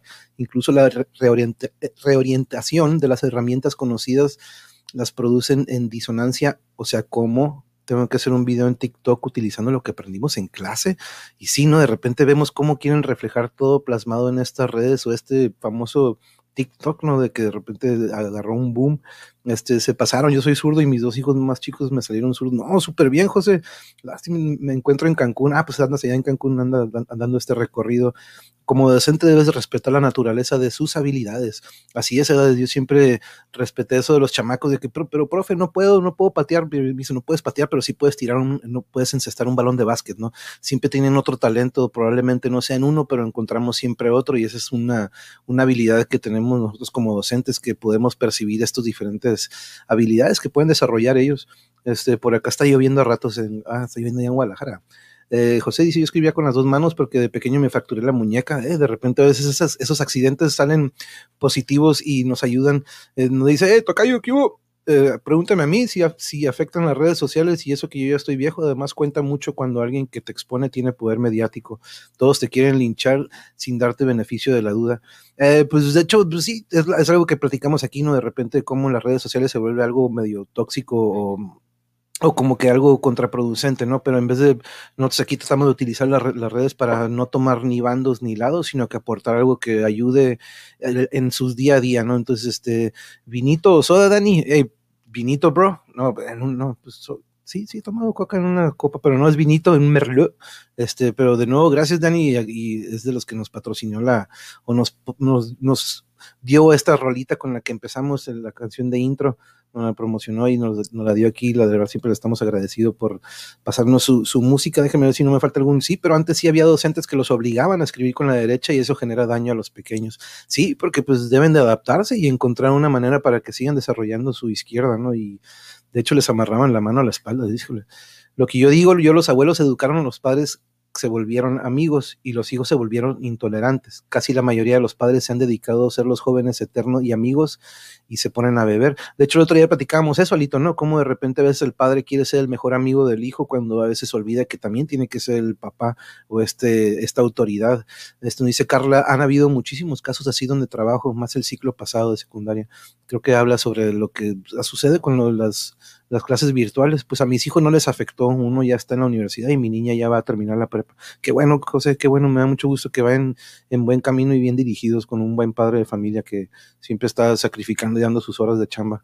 Eh, las letras a palos también hicieron muy buenos profesionales, tienes razón, ¿no? Y a mí me tocaba, todavía me tocó aquellos maestros que si estabas distraído te aventaba el borrador del pizarrón para ver si estabas poniendo atención y ahorita pues se imaginan, ahorita alguien hace eso y pues ahí le van encima, ¿no? Demanda, este, adiós trabajo, este, mi generación fue una de ellas. Este, dice José, pero fíjate que yo no fui tan buen estudiante, amiga, yo estoy aprendiendo con ustedes y diario aprendemos nosotros también como docentes, José, créeme que diario aprendemos con los chamacos, es algo que me encantaba de esa labor que tenemos. Pero ahora sí, Carmen, vamos contigo sobre esto. ¿Cómo has notado la influencia de las redes a nivel de estas edades que tú manejas? ¿Cómo has visto, ya no tanto en la educación, sino que cómo has visto tú, a diferencia de nosotros, lo que vivimos a lo que están viviendo hoy en día los, los jóvenes? Ajá, eh, me, me, hace mucho sentido lo que comenta Marcela de esta eh, cultura de, la, de, lo inmediato, ¿no? Este, y que es lo que también genera mucha frustración en los jóvenes. Para ellos, y que por eso reaccioné a lo que comentaba Toñito con respecto a las búsquedas que hacen en Internet, ¿no? Obviamente yo, por mi materia, trabajamos mucho con búsqueda de información y una de las reglas que tuve que imponer dentro de la clase es utilizamos eh, Google Académico. Para las búsquedas de información es Google Académico. Este, y les enseñé a usar las citas, e incluso digo, les facilita el registrar citas, el, el fuentes, etcétera, ¿no? Porque si era de buscaban en Google, el Google abierto, en el que ni siquiera revisaban la información, era lo, primero que captaban, copy-paste y se acabó. Este, incluso en algunas ocasiones ni los hipervínculos quitaban. Entonces, este, y para ellos es una pérdida de tiempo, es, es este, ¿por qué me voy esforzar? incluso cuando hacemos borradores que trabajamos en clase, es porque lo hacer en el cuaderno si lo puedo hacer ya directamente en, en la computadora. Pues no, porque esta práctica no se debe perder ver, porque al final de cuentas la escritura es, es básica y es para todo, es útil, ¿no? Entonces, este, tenemos eso de que esa cultura de la inmediatez nos hace que se frustren porque no tienen todo en un clic, ¿no? Esa es una. Dos, eh, no están acostumbrados a leer, a discernir, a, a, comparar, a contrastar información y a elegir este, o a ser críticos en lo que perciben. Por lo tanto, este, lo que está de moda, lo que, este, lo que todo el mundo eh, comparte es lo que sigo. El tener tanta, tanta acceso, tanta información sin filtro, sin, sin tener ese, esa capacidad de crítica, de decir esto no me conviene, este, también lo satura, ¿no? Es, es una infoxicación lo que están viviendo, están totalmente intoxicados de las redes, porque no hay esa mesura en el uso, eh, ese sentido de decir, también ponerse límites, ¿no? Digo, todos tenemos ese momento de esparcimiento de quienes no nos hemos entretenido un rato buscando cosas en YouTube o, en, o revisando Facebook o leyendo cosas en Twitter o X o Y. Digo, es siempre y cuando haya un equilibrio para todo. Creo que es lo que nos hace falta. Eh, eh, creo que el tema de las redes sociales va más por la cuestión axiológica, filosófica, que en realidad del lado tecnológico. Es una muy buena herramienta, pero mientras no los enseñemos a utilizar utilizarlas, eh, ahí es donde tenemos el, el gran problema. Gracias. Este es donde tenemos el gran problema.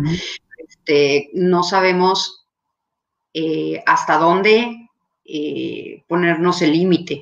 Y nos incluyo como adultos porque nosotros somos los que lo estamos firmando, ¿no? Creo que este, debemos predicar con el ejemplo y también estarlos, estar al pendiente y supervisarlos.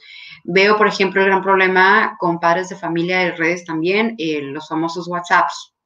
Es un peligro los grupos de WhatsApp.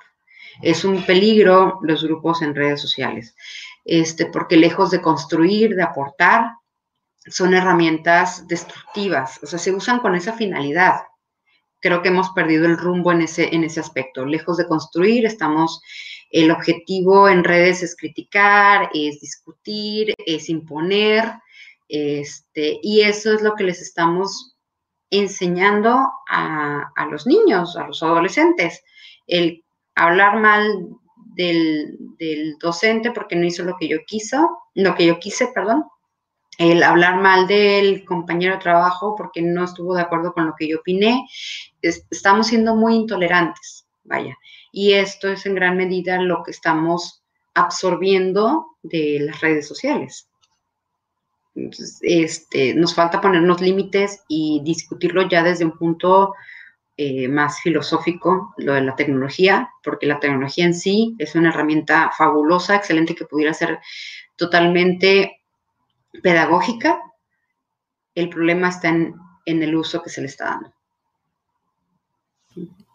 Sí, de hecho hemos platicado de esto aquí como en varios, en varios episodios también, como las redes sociales no son nocivas como tal, sino que depende uno cómo lo utiliza y de quién se rodea dentro de ellas también, ¿no? Así como uno socialmente se va formando, se va moldando dependiendo de quién se rodea durante su vida, ¿no? Entonces yo creo que también ahorita con esto de lo virtual y las redes sociales influye también mucho de qué, qué camino eliges, ¿no? Si el de eh, yo lo he dicho mucho aquí cuando hablamos sobre la contingencia y sobre las fuentes de información, que es muy importante no recurrir siempre a estos posts de que no, pues si lo puso la vecina es porque tiene que ser cierto, ¿no? De que no, pues tienen que corroborar esa información y rascarle un poco más a estas redes donde tenemos un friego. Busquen dos, tres, cuatro medios para ver si coinciden las informaciones y entonces así puedes corroborarlo, pero de repente sí se corre mucho esto de los grupos de WhatsApp en lo que de repente también se pueden exponer cosas que dañen a largo plazo, mediano plazo, hasta en ese momento, ¿no? De que algo muy delicado para una persona, un mensaje le pueden poner un tonito muy diferente a lo que quiere decir. De repente yo he dicho mucho que a veces mensajeando es muy difícil tener un debate o una conversación. Puedes dar palabras claves o avisos, pero tener un debate o un diálogo, eh, pues es muy difícil de repente por medio de estos mensajes, ¿no? Este, una cosa es informar un hecho, pero ya tener un debate o una plática con otra persona, pues nada como estar enfrente de ella, ¿no? Pero um, aquí nos dice José Cardoso, es, es lo hermoso que entienda uno que lo principal es querer aprender, hasta nosotros como docentes, así es. El día que un docente diga que ya lo sabe todo, ese día ya perdió la posibilidad de seguir creciendo. ¿verdad? Coincide ahí, te vi, te vi, Toño, de que sí, ¿no? Totalmente. Aquí José dice, por eso cuando conocí al mariachi, luego, luego me enganché con el chat y con el, por la, la diversidad de ideas, sí, ahí con el canal siempre va a haber una, una gran diversidad. Este, por ejemplo, aquí dice Lito, pero sí, la mayoría de los jóvenes ni siquiera saben escribir porque no escriben completo, con falta de ortografía y con imágenes y no usan el diccionario, ¿no? Sí, ahorita estas palabras que ya en tres palabritas, tres letras ya estás diciendo todo un mensaje, ¿no? Entonces esto sí ya viene de hace unos años como se están acostum mal acostumbrando, ¿no? A poner todo en, iniciales. Yo pienso que todas las profesiones aprendes algo nuevo cada día. Exactamente, totalmente, José. Totalmente de acuerdo. La diversidad te enseña más y te invita a que observes otras formas de pensar. Eso te lleva a un aprendizaje verdadero. Pero a los niños hay que observarlos e invitarlos a ser críticos a su edad. Así es, maestra, los modelos educativos tienen mucho que ver y todos tienen cosas buenas y malas. Sí, yo, yo, yo me acuerdo a veces más de mis maestros que jugadores, ¿no? Que de repente hayas dicho, no, pues Michael Jordan y esto, pero yo creo que te deja más una marca estos maestros, que vamos a la pregunta que tú tenías, Alito, que me es muy importante, ahorita hablando de mi maestro, que nos dio clase de, en, esto ya es en secundaria, chicos, pero me tocó un maestro que nos daba civismo y era el, el, el, entrenador de la selección de secundaria, ¿no? De fútbol. Pero aquí nos, nos pregunta Lito, y de hecho es algo que yo también tengo debatiendo mucho conmigo mismo, ya que yo hablo conmigo mismo, pero el civismo, no sé si se acuerdan o les tocó, nos tocó a lo mejor en la primaria o secundaria tener esta materia de civismo. ¿Les gusta el, el civismo o el, o el humanismo para impartirlo? Yo siempre lo he visto algo indispensable en mi manera de ser maestro, porque yo no nada más los, los educaba en formación, digamos, física o para que tengan ese desarrollo en cuanto a un deporte, ¿no? Sino que aparte de desarrollar eso, yo siempre procuraba que, hey, pues aunque no sea tu basura, tú levántala, queremos que esté limpio aquí. Este, si tú ves que alguien está haciendo, tu papá de repente se pasó un alto, llámale la atención, porque a veces un regaño del niño a marca más a cualquier otro, ¿no? Pero mm, formando estas, estas personas que se preocupen por los demás y que hagan el bien, ¿no? Pero mm, sobre esto de civismo y el humanismo, ¿tú cómo lo ves? Este, ¿Hace falta? ¿Tú crees que lo, te gustaría trabajarlo, Toño? O porque por ahí dijeron que a lo mejor regresaba a la materia de civismo, ¿no? Pero ¿cómo ves esta? No sé si te tocó tenerla en algún momento y qué piensas de esta pregunta que nos da Salito. Eh, fíjate, no he tenido la oportunidad como tal de compartirla. Posiblemente sería interesante eh, manejar esos temas, pero hace rato comentaba, creo, Carmen, eh, somos modelos. Yo creo que la cuestión de modelar como docente y como persona, trabajar la cuestión cívica, la cuestión de valores, la cuestión humana, ¿sí? va como parte de nosotros como docentes. Y no necesariamente tengo que impartir para la materia como, los, como, comentas ahorita, ¿no? Eh, con el, ¿sabes qué? Recoge el papel, o sea, yo lo recojo, o sea, no me va a pasar nada. Bueno, ahorita no porque hay mucho virus, ¿no? Pero antes sí, ahí me veías pasando por la escuela y levantando y haciendo esto y bajando que esto, y si se ocupaba yo lo hacía, ¿no? No necesariamente ocupaba traer a alguien para mover algo o para levantar algo. Igual a los mismos, los mismos alumnos se daban cuenta y ya después ellos lo hacían, ¿sí? O sea, a lo mejor porque nos veían pasar y lo hacían, ¿no? En el momento. Pero muchos otros, oye, pues si acabamos de pasar por aquí, yo había levantado basura, no dejen cochinero, también cuiden la escuela. Ellos mismos se van adaptando. Eh, he tenido la oportunidad, este, por ahí hace rato comentaba mi esposa este, Lili, eh, ella da clases de ética en, preparatoria, también de filosofía, y tengo la oportunidad de escuchar sus clases.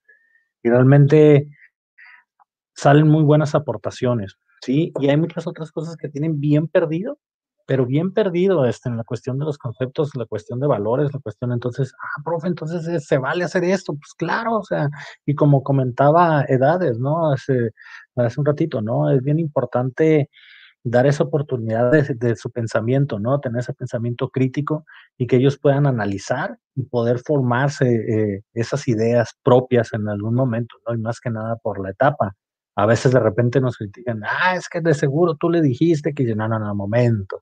Yo dije estos conceptos, ellos sacaron sus propias conclusiones, ¿no? Pero van dirigidos y es parte de esa formación y es bien importante que vayan teniendo esas ideas propias, ¿no? Porque de ahí surgen muchos movimientos y a lo mejor muchas otras cuestiones y grandes ideas que, que nos pueden servir a todos como sociedad.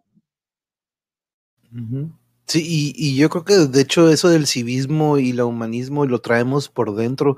Probablemente no lo impartamos como materia, pero yo creo que es una filosofía con la que muchos de nosotros y nuestros invitados vivimos, ¿no? De, de, de que yo siempre les comento, ¿no? En, a los de sexto y por ahí se acordará Ian, a lo mejor a veces aquí anda mi exalumno, algunos exalumnos de repente a veces aquí también les se ponen, pero yo siempre ponía esta frase de los Beatles, ¿no? En in the end the love you take is equal to the love you make, ¿no? Y, se y aparte de que, a ver, tradúzcanme esto y a ver, profe, y ahí se ponía, ¿no? Y ya de repente desmenuzarlo y analizarlo y como que es, así es como yo vivo desde que soy niño, ¿no? Yo se lo digo y así sigo viviendo, ¿no?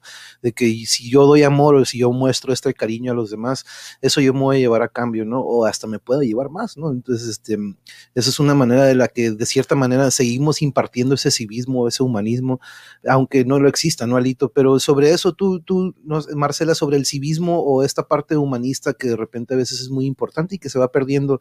Tú en los chiquitos, pues yo en primaria de repente yo decía, estos están muy chiquitos para que tengan conciencia de esto, ¿no? Pero puedes ir sembrando semillitas de cierta forma, ¿no? Sí, claro, y lo acabas de decir, ¿no? Es también desde la forma en la que yo vivo, de cómo me conduzco como siendo esta parte de ejemplo para ellos.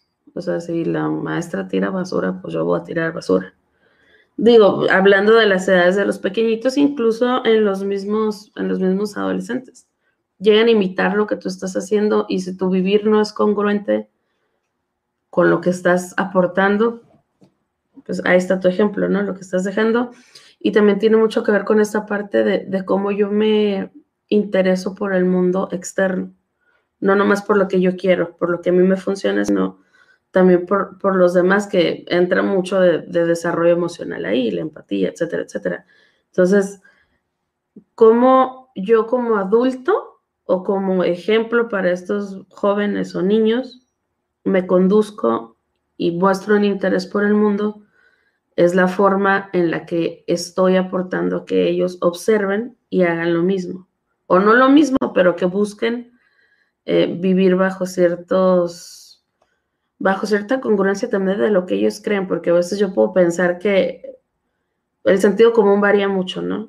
Y, es algo que para mí lo que es, lógico, a lo mejor para el Toño es otra cosa, ¿no?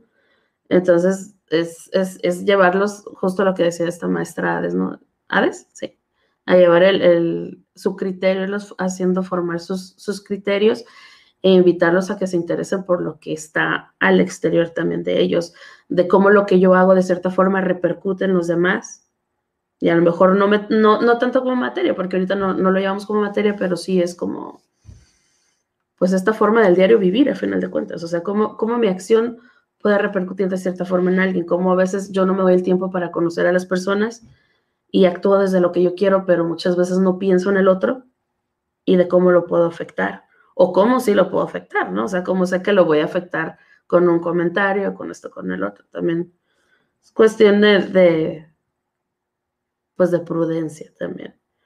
Si uh -huh. tuviéramos la oportunidad de que existiera como materia, híjole, pues yo creo que a lo mejor no soy la persona más ejemplar, pero hago mi esfuerzo. no, y yo me acuerdo mucho de, esa materia. De hecho, aquí nos pone, por ejemplo, la definición de civismo es la formación de un ciudadano y como persona en comportamiento para la sociedad, diseñadas para los niños en el sistema de mejoramiento. No es ética porque es totalmente diferente, pero sí tiene este lado en el que también como, soci como socialmente te va dando esta formación en, estas materias, yo me acuerdo mucho de estos, de estos libros que nos daban, pero aquí nos tiene un comentario Ernestina eh, Cruz, para los padres, pues ahí está, de, para los padres de familia les ha sido difícil esta modalidad por necesidad de clases virtuales, pues algunos de ellos tienen que salir a trabajar y no pueden estar presentes cuando el hijo está con sus sesiones en línea. Otros tienen hijos de diferentes niveles y con una herramienta de trabajo. Pero también hay algún alumnos que tienen el 100% de apoyo por parte de sus padres y lo aprovechan al máximo. Concluyo que sí es benéfico contar con redes sociales para abajo, pero bajo supervisión, supervisión y totalmente de acuerdo, ¿eh? porque sí, de nuevo, tenemos acceso a muchísima información y solo depende cómo va encaminado el, utilizarlo o el uso, ¿no? Y hay ciertas edades en las que sí se ocupa una supervisión para eh, darle un buen camino, un, este, un buen digamos, una buena ubicación en cuanto a esa información o las fuentes que utiliza, ¿no? También aquí el monje, excelente canal. Ah, muchas gracias ah, de lo que mencionaba del, canal del Muchas gracias, José. No, sí, aquí tú sabes que vamos a tener muchísimo, muchísimo. Buenas noches, el monje eh, invitado, me tengo que retirar. No te preocupes. Oh, oh, ya se te descargó, toca yo. No, no te preocupes, no hay bronca, no hay bronca. Este, es que antes andaba perdido en otros canales. Ah, no, pues poco a poco vamos encontrando un lugar cómodo aquí para estar cool con los demás y charlar de temas que pues, siempre aportan algo. Eh, se están con educación, como personas veo que recuerdan sus comportamientos personales, nada que ver con el civismo, es malo de lo que quitaron. Sí, no, la verdad que yo me recuerdo, yo recuerdo que en esos tiempos eran, vivíamos en tiempos muy diferentes en aquel entonces, pues que habrá sido en el 89, 90, 91 más o menos de lo que estoy hablando con el profe de, de civismo. Lo importante es que estás a gusto, pero lo interesante es que buscas espacios para crecer cada día más. Por eso lograste sacar a dos profesionales, José. Eres un buen padre y un buen hombre, así es. No importa el nivel educativo o lo que haya sucedido en cuanto a eso, sino que estas personas que van a salir adelante y van a ser nuestro futuro, pues tienen un muy buen padre que está haciendo muy bien por ellos. Y este, saludos, excelente tema para reflexionar. Muchísimas gracias, Julia, y bienvenida aquí al otro nombre que le ponen aquí es el Mongeverse, que pues también dije eh, el otro día hablando de cómics, dijeron, hey, pues tú aquí hablas, de tu universo es muy amplio, vamos a poner el Mongeverse, y pues es uno de los apodos que, que les ha salido aquí. Pero um, sobre esto, eh, esta, bueno, no pregunta, sino que más que nada aquí lo tenía este, de algo que comentaron ahorita, perdón, que lo anoté ahorita es, y que eso es muy importante también, ¿no? Y recalcar de que ahorita lo han dicho ustedes, de que las redes sociales no son nocivas, no son tóxicas, sino que hay lugares o, medios que lo, lo, lo, convierten en algo tóxico, ¿no? Pero tú sobre esto, Carmen, sobre lo que es el civismo y lo humanista y este lado que de repente se ha perdido mucho, y a nivel de preparatoria, ¿tú ves que es algo que sí se ha perdido mucho y tú crees que es importante que probablemente regrese algo relacionado a lo que era el civismo? Eh, Mira, la materia en sí, mmm, digo, sí aprovecho y, y, demás, pero creo si cada docente dentro de sus materias aplica un poco la temática, no es necesario tenerla como materia, vaya, porque es algo que se predica con el ejemplo. Este, y por ejemplo, te puedo decir que se puede trabajar perfectamente en las áreas de literatura, porque discute los temas, los contenidos de las, de las de las novelas que leemos, los personajes, las acciones, este, o incluso de repente, este, si les das, yo que soy muy de, de, platicar con los alumnos y de repente discutimos temas que a ellos les parecen interesantes, este, vas conectando esa parte humanista y esa parte de civismo, que en sí, bueno, este, si nos enfocamos a sí mismo, es más de identidad nacional que de otra cosa. Pero este, eh, me enfoco yo más al lado humanista, al, ser este, buenos ciudadanos, pero para ser buenos ciudadanos tenemos que ser buenas personas de entrada, ¿no? Entonces, el ser humano, este, es algo que se, que se les enseña a los niños. Los niños todos los niños salen, salen, nacen este, sin prejuicios, nacen sin conciencia de maldad y eso lo aprenden de los adultos. Entonces, si nosotros los enseñamos a ser buenas personas, a ser buenos ciudadanos y a ser conscientes de esa gran diferencia entre, este, entre actuar bien y actuar mal, este, creo que, y yo considero honestamente desde mi muy humilde punto de vista que sí está conectado con la ética, con los valores, este, el, área de, civismo, este, creo que no es necesario tenerlo como materia si lo practicamos en todas las áreas, ¿no? Y si ellos lo ven en casa, en la escuela, en su sociedad. Porque, ¿qué pasa? Somos muy hipócritas, somos muy, este, mm, actuamos por conveniencia y eso es lo que ellos aprenden a hacer. Si cruzamos Estados Unidos y dejamos de hacer este, tonterías en el carro, eh, tiramos las cosas donde deben ir, este, cedemos el paso, respetamos este, señalamientos, etcétera. Y aquí en México es mucho más fácil porque no hay consecuencias, porque se nos hace fácil, ¿no? Entonces, creo que actuamos de forma incongruente y eso es lo que estamos enseñando. Entonces, honestamente creo que no es necesario tenerlo como materia para aprenderlo o para enseñarlo, porque es algo que se debería practicar y ejecutar en todas las áreas de la vida. Porque si lo ven como materia, es como las matemáticas, se las enseñas como materia y no se las enseñas en la vida cotidiana. Entonces, ellos viven con la idea de que eso para qué me va a servir toda la vida. nunca le encuentran la practicidad de las matemáticas porque no se las mostraste en el día a día, en cómo las usamos diario. Entonces, creo que lo mismo va por el, el sentido del civismo. ¿Y, querías decir algo, Toño? Sí, adelante, adelante. Sí, ahorita estaba recordando y al menos en primaria existe la materia formación cívica y ética y creo que en secundaria también, si no me equivoco, funciona en todos los grados. Mi hijo lo está viendo. Eh, sí estoy concuerdo con, con, Carmen que realmente va bien pegado, eh, muy apegado a la cuestión ética. Sí, eh, si nosotros tenemos esa cuestión de valores, podemos formar a estos ciudadanos en la cuestión cívica también, además de conocer pues todas las, las cuestiones que hay en la cuestión de gobierno, en todos los niveles de poder, etcétera, etcétera, y ese comportamiento ante la sociedad, ¿no? Pero creo, considero en, lo personal, que es muy importante que, tengan este pensamiento crítico, que puedan decidir, que puedan tener la cuestión de sus valores bien, bien definidos para poderlos practicar. Y realmente, eh, insisto, al menos en lo personal, que eso es fundamental para toda persona y para una, a lo mejor una convivencia más sana en la sociedad. Ok, sí, sí, sí. De hecho, aquí por ejemplo, nos, eh, porque sí, aclarando que también tiene este lado, como decías ahorita, ¿no? De que civismo, nos dice Alito, enseñan cómo el país se divide en las partes económicas, por regionales y poderes del gobierno, leyes cívicas, la constitución y, y pues de cierta manera podríamos decir que quisieron quitarnos esta información probablemente en algún momento, Alito, pero nos dice, es que veo que los maestros están muy confundidos y es, están ejemplo a seguir, o son este ejemplo a seguir y la ética lo usan para justicia social y me da lástima, pero en fin, me siento un poco frustrado y sería la educación. Este, de lo que sí, de hecho es algo que Alito siempre me dice de que, híjole, el civismo, el civismo, de que esta información, este conocimiento de cómo se maneja el país, ¿no? En cuanto a lo que son estos poderes, a lo que es el lado llamas, lo que es lo político y cómo funciona el sistema, y ligarlo al lado ético y cívico, ¿no? Que por ejemplo aquí nos dice, edades todas en su conjunto formaban al individuo completo, civismo, ética, filosofía, literatura, etcétera.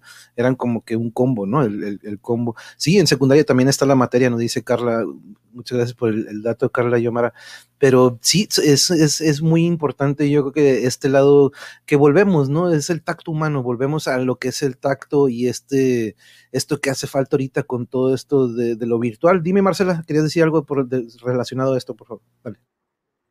Sí, me voy a echar el mundo encima ahorita, pero a ver, este, en cuanto a, a la cuestión cívica, así como le propone Lito, digo, ¿está bien? Digo, era civismo, humanismo, yo creo que todos nos fuimos más por por la parte humanista, pero yo creo que el civismo como tal sí debería de enseñarse ya hasta que la en, hasta en la adolescencia, donde el chico puede formar sus propios juicios, porque de otra forma es muy fácil imponerle algo y que esta es la forma en que se va a seguir, ¿no? Entonces, ¿dónde queda la libertad de pensamiento para ese niño?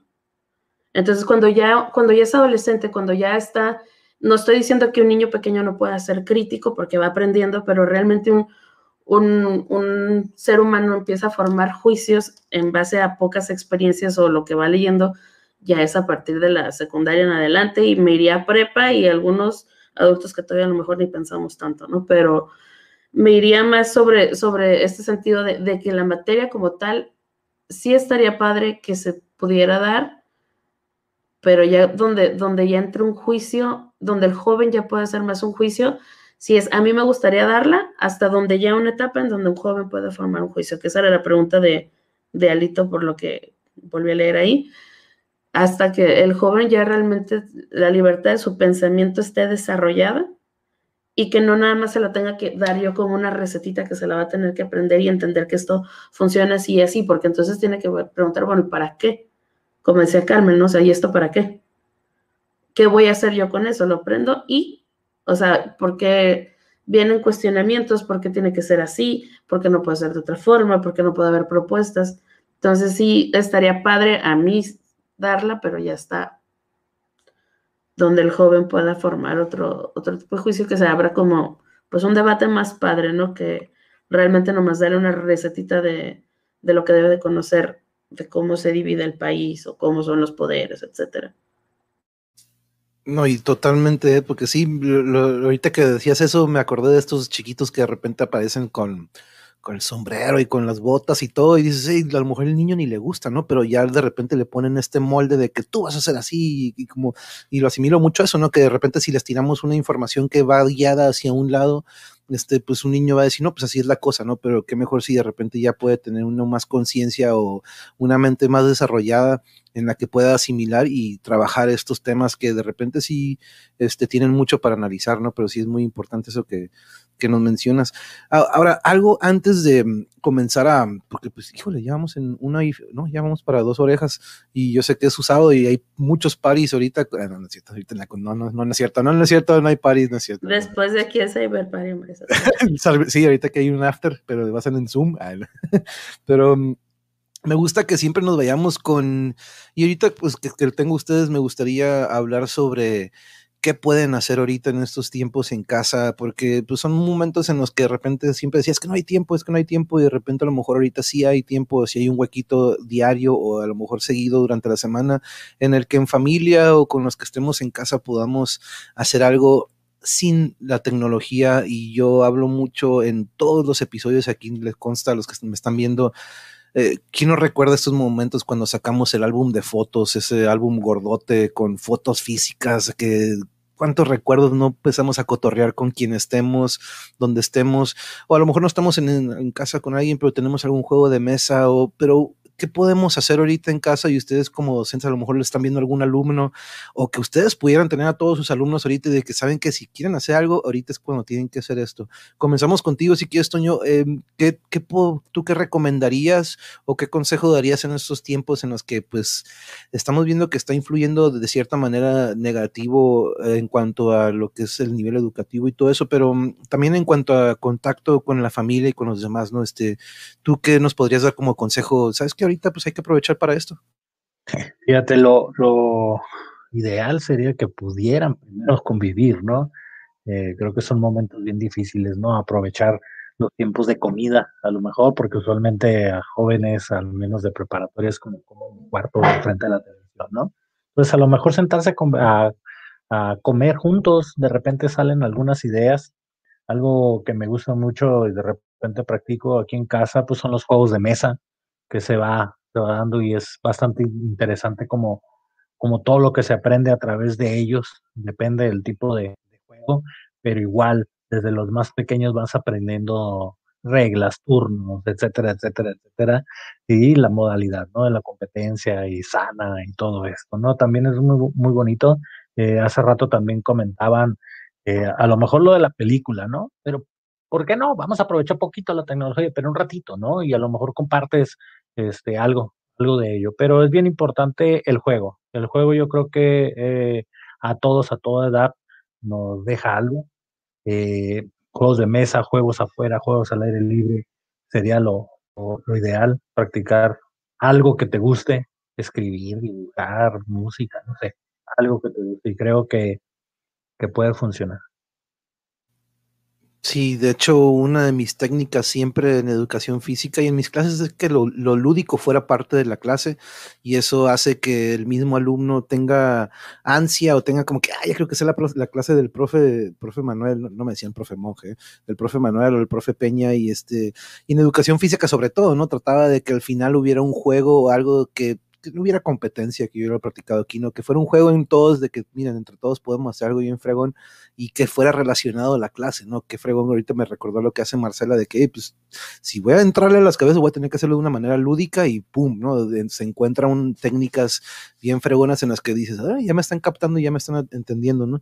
Pero en estos tiempos, Marcela, eh, ¿qué, ¿qué recomendarías a tus alumnos o probablemente a tus padres de familia o a quien sea, ¿no? En estos días en los que probablemente tenemos un poquito más de tiempo para convivir, como dice Toño, que es algo muy importante. ¿Tú qué nos darías como, como un consejillo? Mira, me gusta mucho la parte esta que dice Toño, ¿no? De la de los juegos de mesa. Creo que es, es, una parte muy padre, incluso entre adultos, ¿no? Aquí el Octavio y yo somos también mucho de juegos de mesa. Entonces, este, se pone divertida la cosa eh, por ejemplo, si hay niños pequeños en casa, un cuento, la lectura del cuento, un cuento apropiado para la edad del niño, digo, hay, cuentos que son más apropiados dependiendo de las edades, pero cuentos para, para los niños, incluso para adultos, pero sobre todo yo me iría más, estando tan inmersos en la tecnología, creo que a mí lo que se me hace más padre es tener un momento como adultos de lectura, o sea, definitivamente leer un libro te puede hacer desconectarte de, las mil y unas cosas que estamos viviendo día con día, ¿no? Ya sea tecnología, trabajo, etcétera, ¿no? Y otra de las cosas que definitivamente debería entrar para mí es el arte.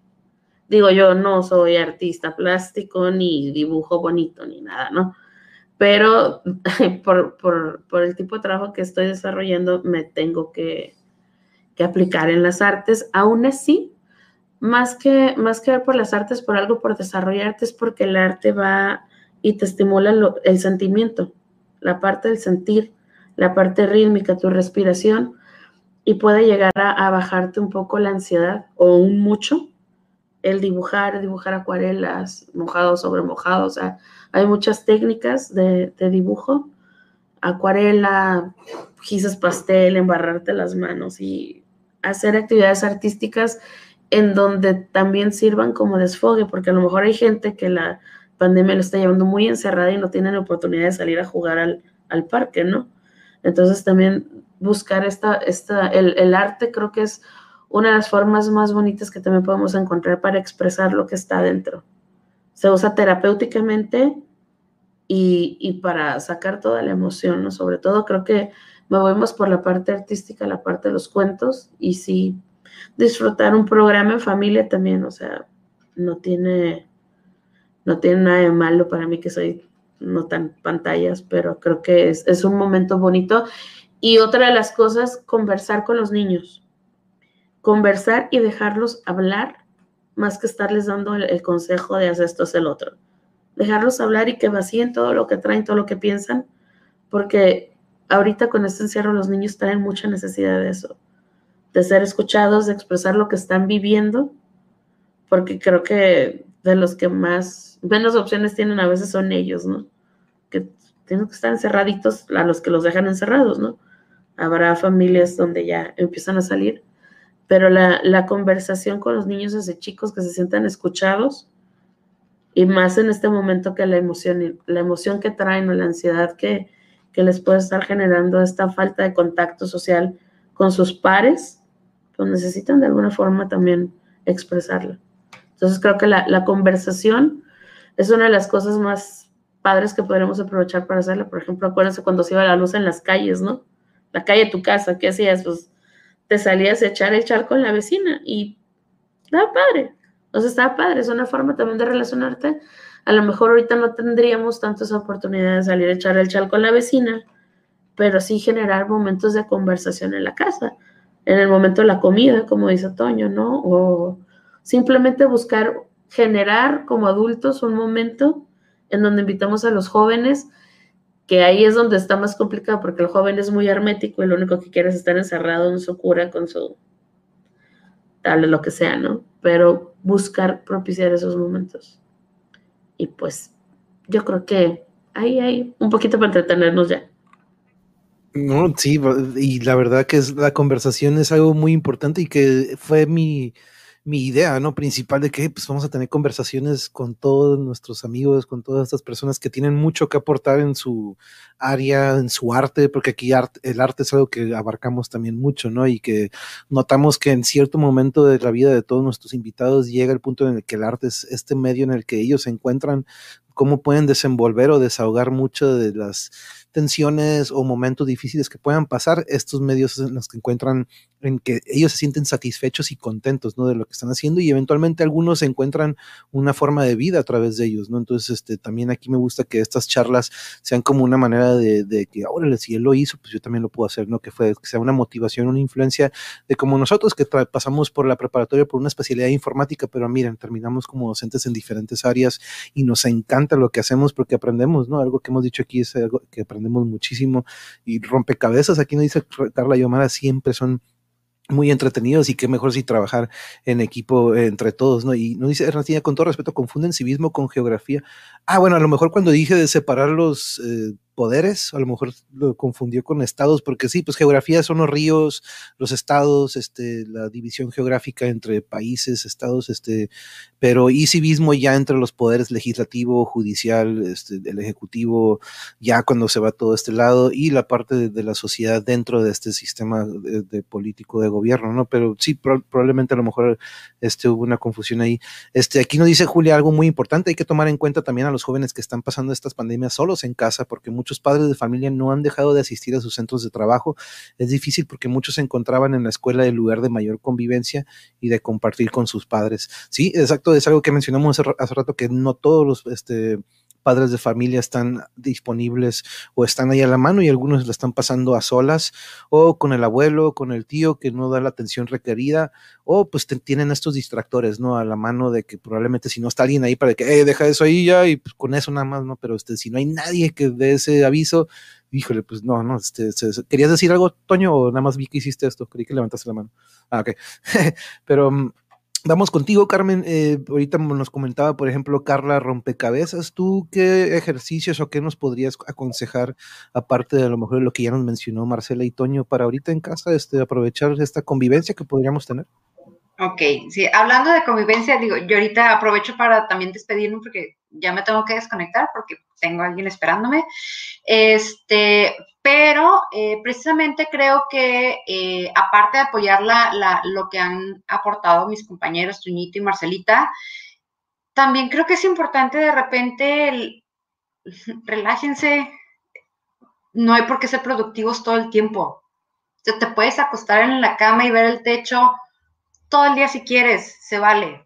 Creo que esa parte, este, es bien importante también el- en que la entiendan los jóvenes, los niños, en que no te sientas mal si un día no produces, no te sientas mal si un día descansas, porque traemos esa cultura nosotros como adultos de siempre tenemos que estar en chinga y siempre tenemos que estar haciendo algo, porque si no es qué estás haciendo de tu vida, ¿no? Entonces creo que se vale un día echar la hueva, se vale un día no hacer nada, se vale un día descansar. Entonces, este, creo que este, se vale el permitirles y hacerles saber que no pasa nada, relájate, ¿sí? Porque estamos acostumbrados a que siempre, sobre todo lo veo en los, en los chicos, bueno, lo veía cuando estaban los, los tiempos propicios, este, saliendo de la escuela, que la clase de fútbol, la clase de danza, la clase de pintura, la clase de inglés, la clase de matemáticas, la asesoría de esto, y llegaban los niños a las 9, 10 de la noche y al día siguiente es que mis no pude hacer la tarea o no pude investigar esto porque tuve ta, ta, ta, ta. También tenemos ese síndrome del niño saturado de actividades. Entonces creo que se vale muchísimo el que un día no hagan nada. Y es totalmente válido y aceptable, Te apoyo. ¿verdad? Yeah, vaya, que- y me voy, dice, ya, es con ese Hablando de calidad. muchas gracias, Carmen, y sorry que se nos de repente la, la plática se No, pone un placer este, aquí estar con ustedes. Me va el tiempo, pero de hecho es- esa es la pregunta que me gusta hacer ya más o menos para ir cerrando, de pues que con qué nos dejan con un consejo y pero antes de que te nos vayas, ¿qué te pareció la plática, Carmen? Porque vamos a tener No, increíble, muy padre y creo que a todos nos sirvió también de catarsis, ¿no? creo que fue un, este, también el de, una, enterarnos que no estamos solos y no somos los únicos que pensamos que esto está, que nos falta mucho de crecer en, en el uso de las tecnologías, que estamos ante una situación fuera de lo de nuestro alcance, de nuestras manos y que este, nos falta mucha preparación este, para poder apoyar a nuestros niños jóvenes. Y este y que debemos aprender a escucharnos más y a trabajar en equipo, padres de familia, adolescentes, niños, maestros. Y de repente también que, que, que las autoridades educativas, hablando de, de CEP y las exigencias que nos están haciendo ahorita de, de cómo evaluar, no son las más idóneas, considero también desde mi muy humilde opinión. Este, pero pues bueno, de eso se trata, de, ponerlo sobre la mesa y que, que se genere eh, esta reflexión, ¿no? No, y la idea también es de que en un futuro tengamos, me gusta que de, de estos, de estas pláticas salen más temas y que se vaya haciendo como un equipo, porque pues somos docentes que tenemos mucho que aportar aparte a los chamacos, ¿no? Ujú. Este, probablemente durante una hora de estas charlas, papás que nos estén viendo o incluso alumnos dicen, ay, no es cierto, sabes que sí tiene razón. Y aparte, como dicen, ¿no? nos sirve a nosotros para darnos cuenta de que no estamos, no estamos solos, sino que muchos estamos en la misma situación. Y qué mejor si entre compañeros, ¿no? Que coincidimos en algún momento en la prepa y ahorita mm, estar platicando sobre estas experiencias que hemos tenido a través de estos años que yo me desconecté probablemente de alguno de ustedes, pero gracias a la contingencia, es una de las, qué, loco, ¿no? Gracias a la contingencia, gracias a la pandemia está sucediendo esta conversación y vienen mucho más, ¿no? Pero este, ahí me encantaría que siguiéramos en contacto y pusiéramos un tema en la mesa para volver a dialogar o, este, no me gusta poner debatir porque de repente es como que ponernos la camiseta y de que a ver quién gana, ¿no?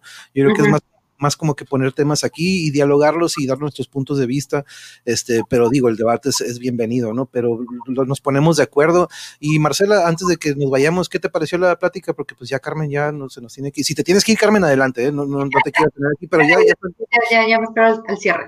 Ay, ya, ay, no, pero ya, no, no, quiero darles más tiempo de su sábado, pero Marcela, ¿con qué te despides? ¿Qué te pareció la plática? Híjole, pues primero gracias por la invitación. La verdad, este, me dio mucho gusto poder coincidir con ustedes, aunque sea por aquí. Este, gusto ver al Toño y pues a ¿no? Entonces, este, es importante, bueno, a mí lo que se me hace muy importante también es ver que muchos maestros vivimos diferentes realidades. Digo, yo la neta los oigo y digo, agradezco lo que tengo y, la, la, posibilidad que se me está dando, ¿no? Y no, no en el sentido de hacer sentir mal a nadie, pero creo que a veces, pocas veces nos detenemos a dar gracias por lo que, por lo que tenemos y por lo que podemos hacer. Entonces sí, yo me siento agradecida porque pues a veces uno se va y no valora mucho las cosas, pero este, me gusta escuchar la experiencia de, de otras personas que están viviendo, entender sus, sus realidades, porque yo a lo mejor estoy en mi mundo fantástico de cristal y presencial, ¿no? Y, y de repente sí me puedo olvidar de que hay otros maestros que le están sufriendo de alguna forma y sobre todo ver ese valor de ellos de entregar totalmente lo que tienen para hacer posible un cambio en la, en, pues sí, en la humanidad, porque al final de cuentas es el, el trabajo con las personas. O sea, el docente está para hacer un cambio en la humanidad. Entonces, a pesar de la contingencia, a pesar de esta distancia social, que los maestros pongan todo su empeño, su esfuerzo y su creatividad para tratar de que los jóvenes aprovechen o interesarlos en que aprovechen lo que se les está dando, pues es, muy valioso y, y, que los padres de familia también lo reconozcan como tal, porque híjole, de repente me encuentro en unos foros donde dicen cada atrocidad, pero de verdad, gracias por, por el trabajo que están haciendo.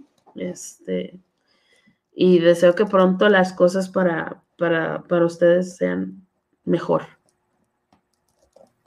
No, muchas gracias igualmente que todo esto mejore y nos traiga eh, mejores, más experiencias y más aprendizaje, porque pues eso diario lo vivimos, ¿no? Pero si ocupamos regresar al salón y qué, qué bonito que ya estés ahí, porque la verdad es desesperante no poder estar con los chamacos, este, y, esto fue uno de los medios de que, ok, ¿sabes qué?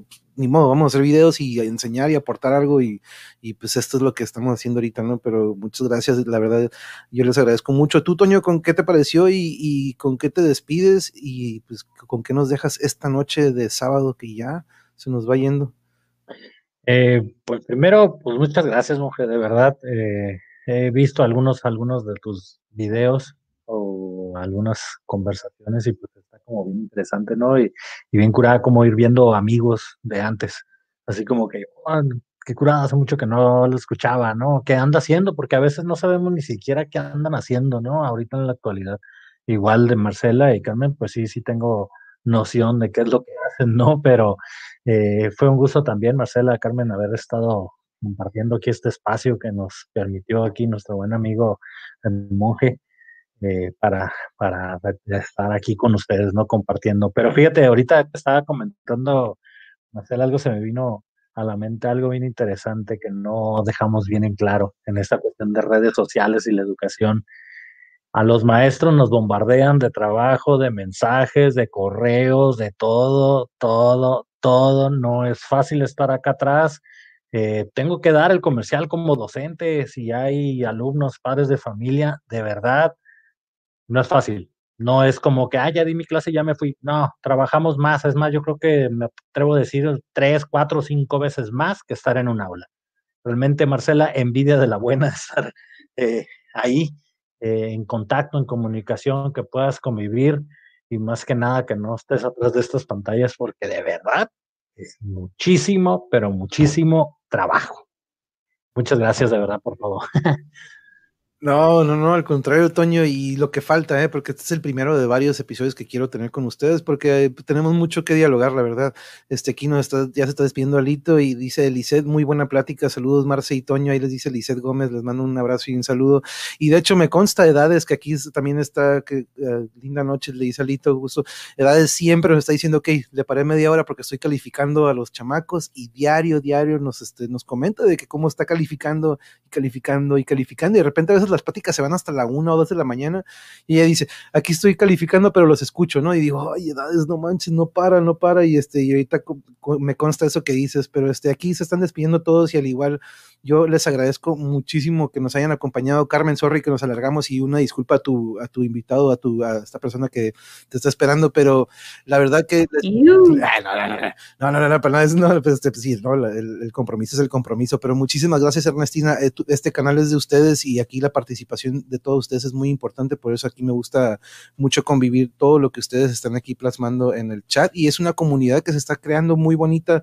Aquí en el chat tengo a, compañeros de todo, de muchas partes del país, Alito está en Kansas City, que por eso de repente el horario también le pega, este, pero aquí, no, gracias a ti, José, por estar al, pendiente aquí, aquí Hernán Partida dice, también es importante cuidar al cuidador, como dice Toño Gómez, los profes también estamos en el mismo barco, totalmente, Hernán, Bienvenido al canal también. Este, aquí estamos viendo que fuiste de los que dejaron su like. Les invito a todos los demás que también dejen su like.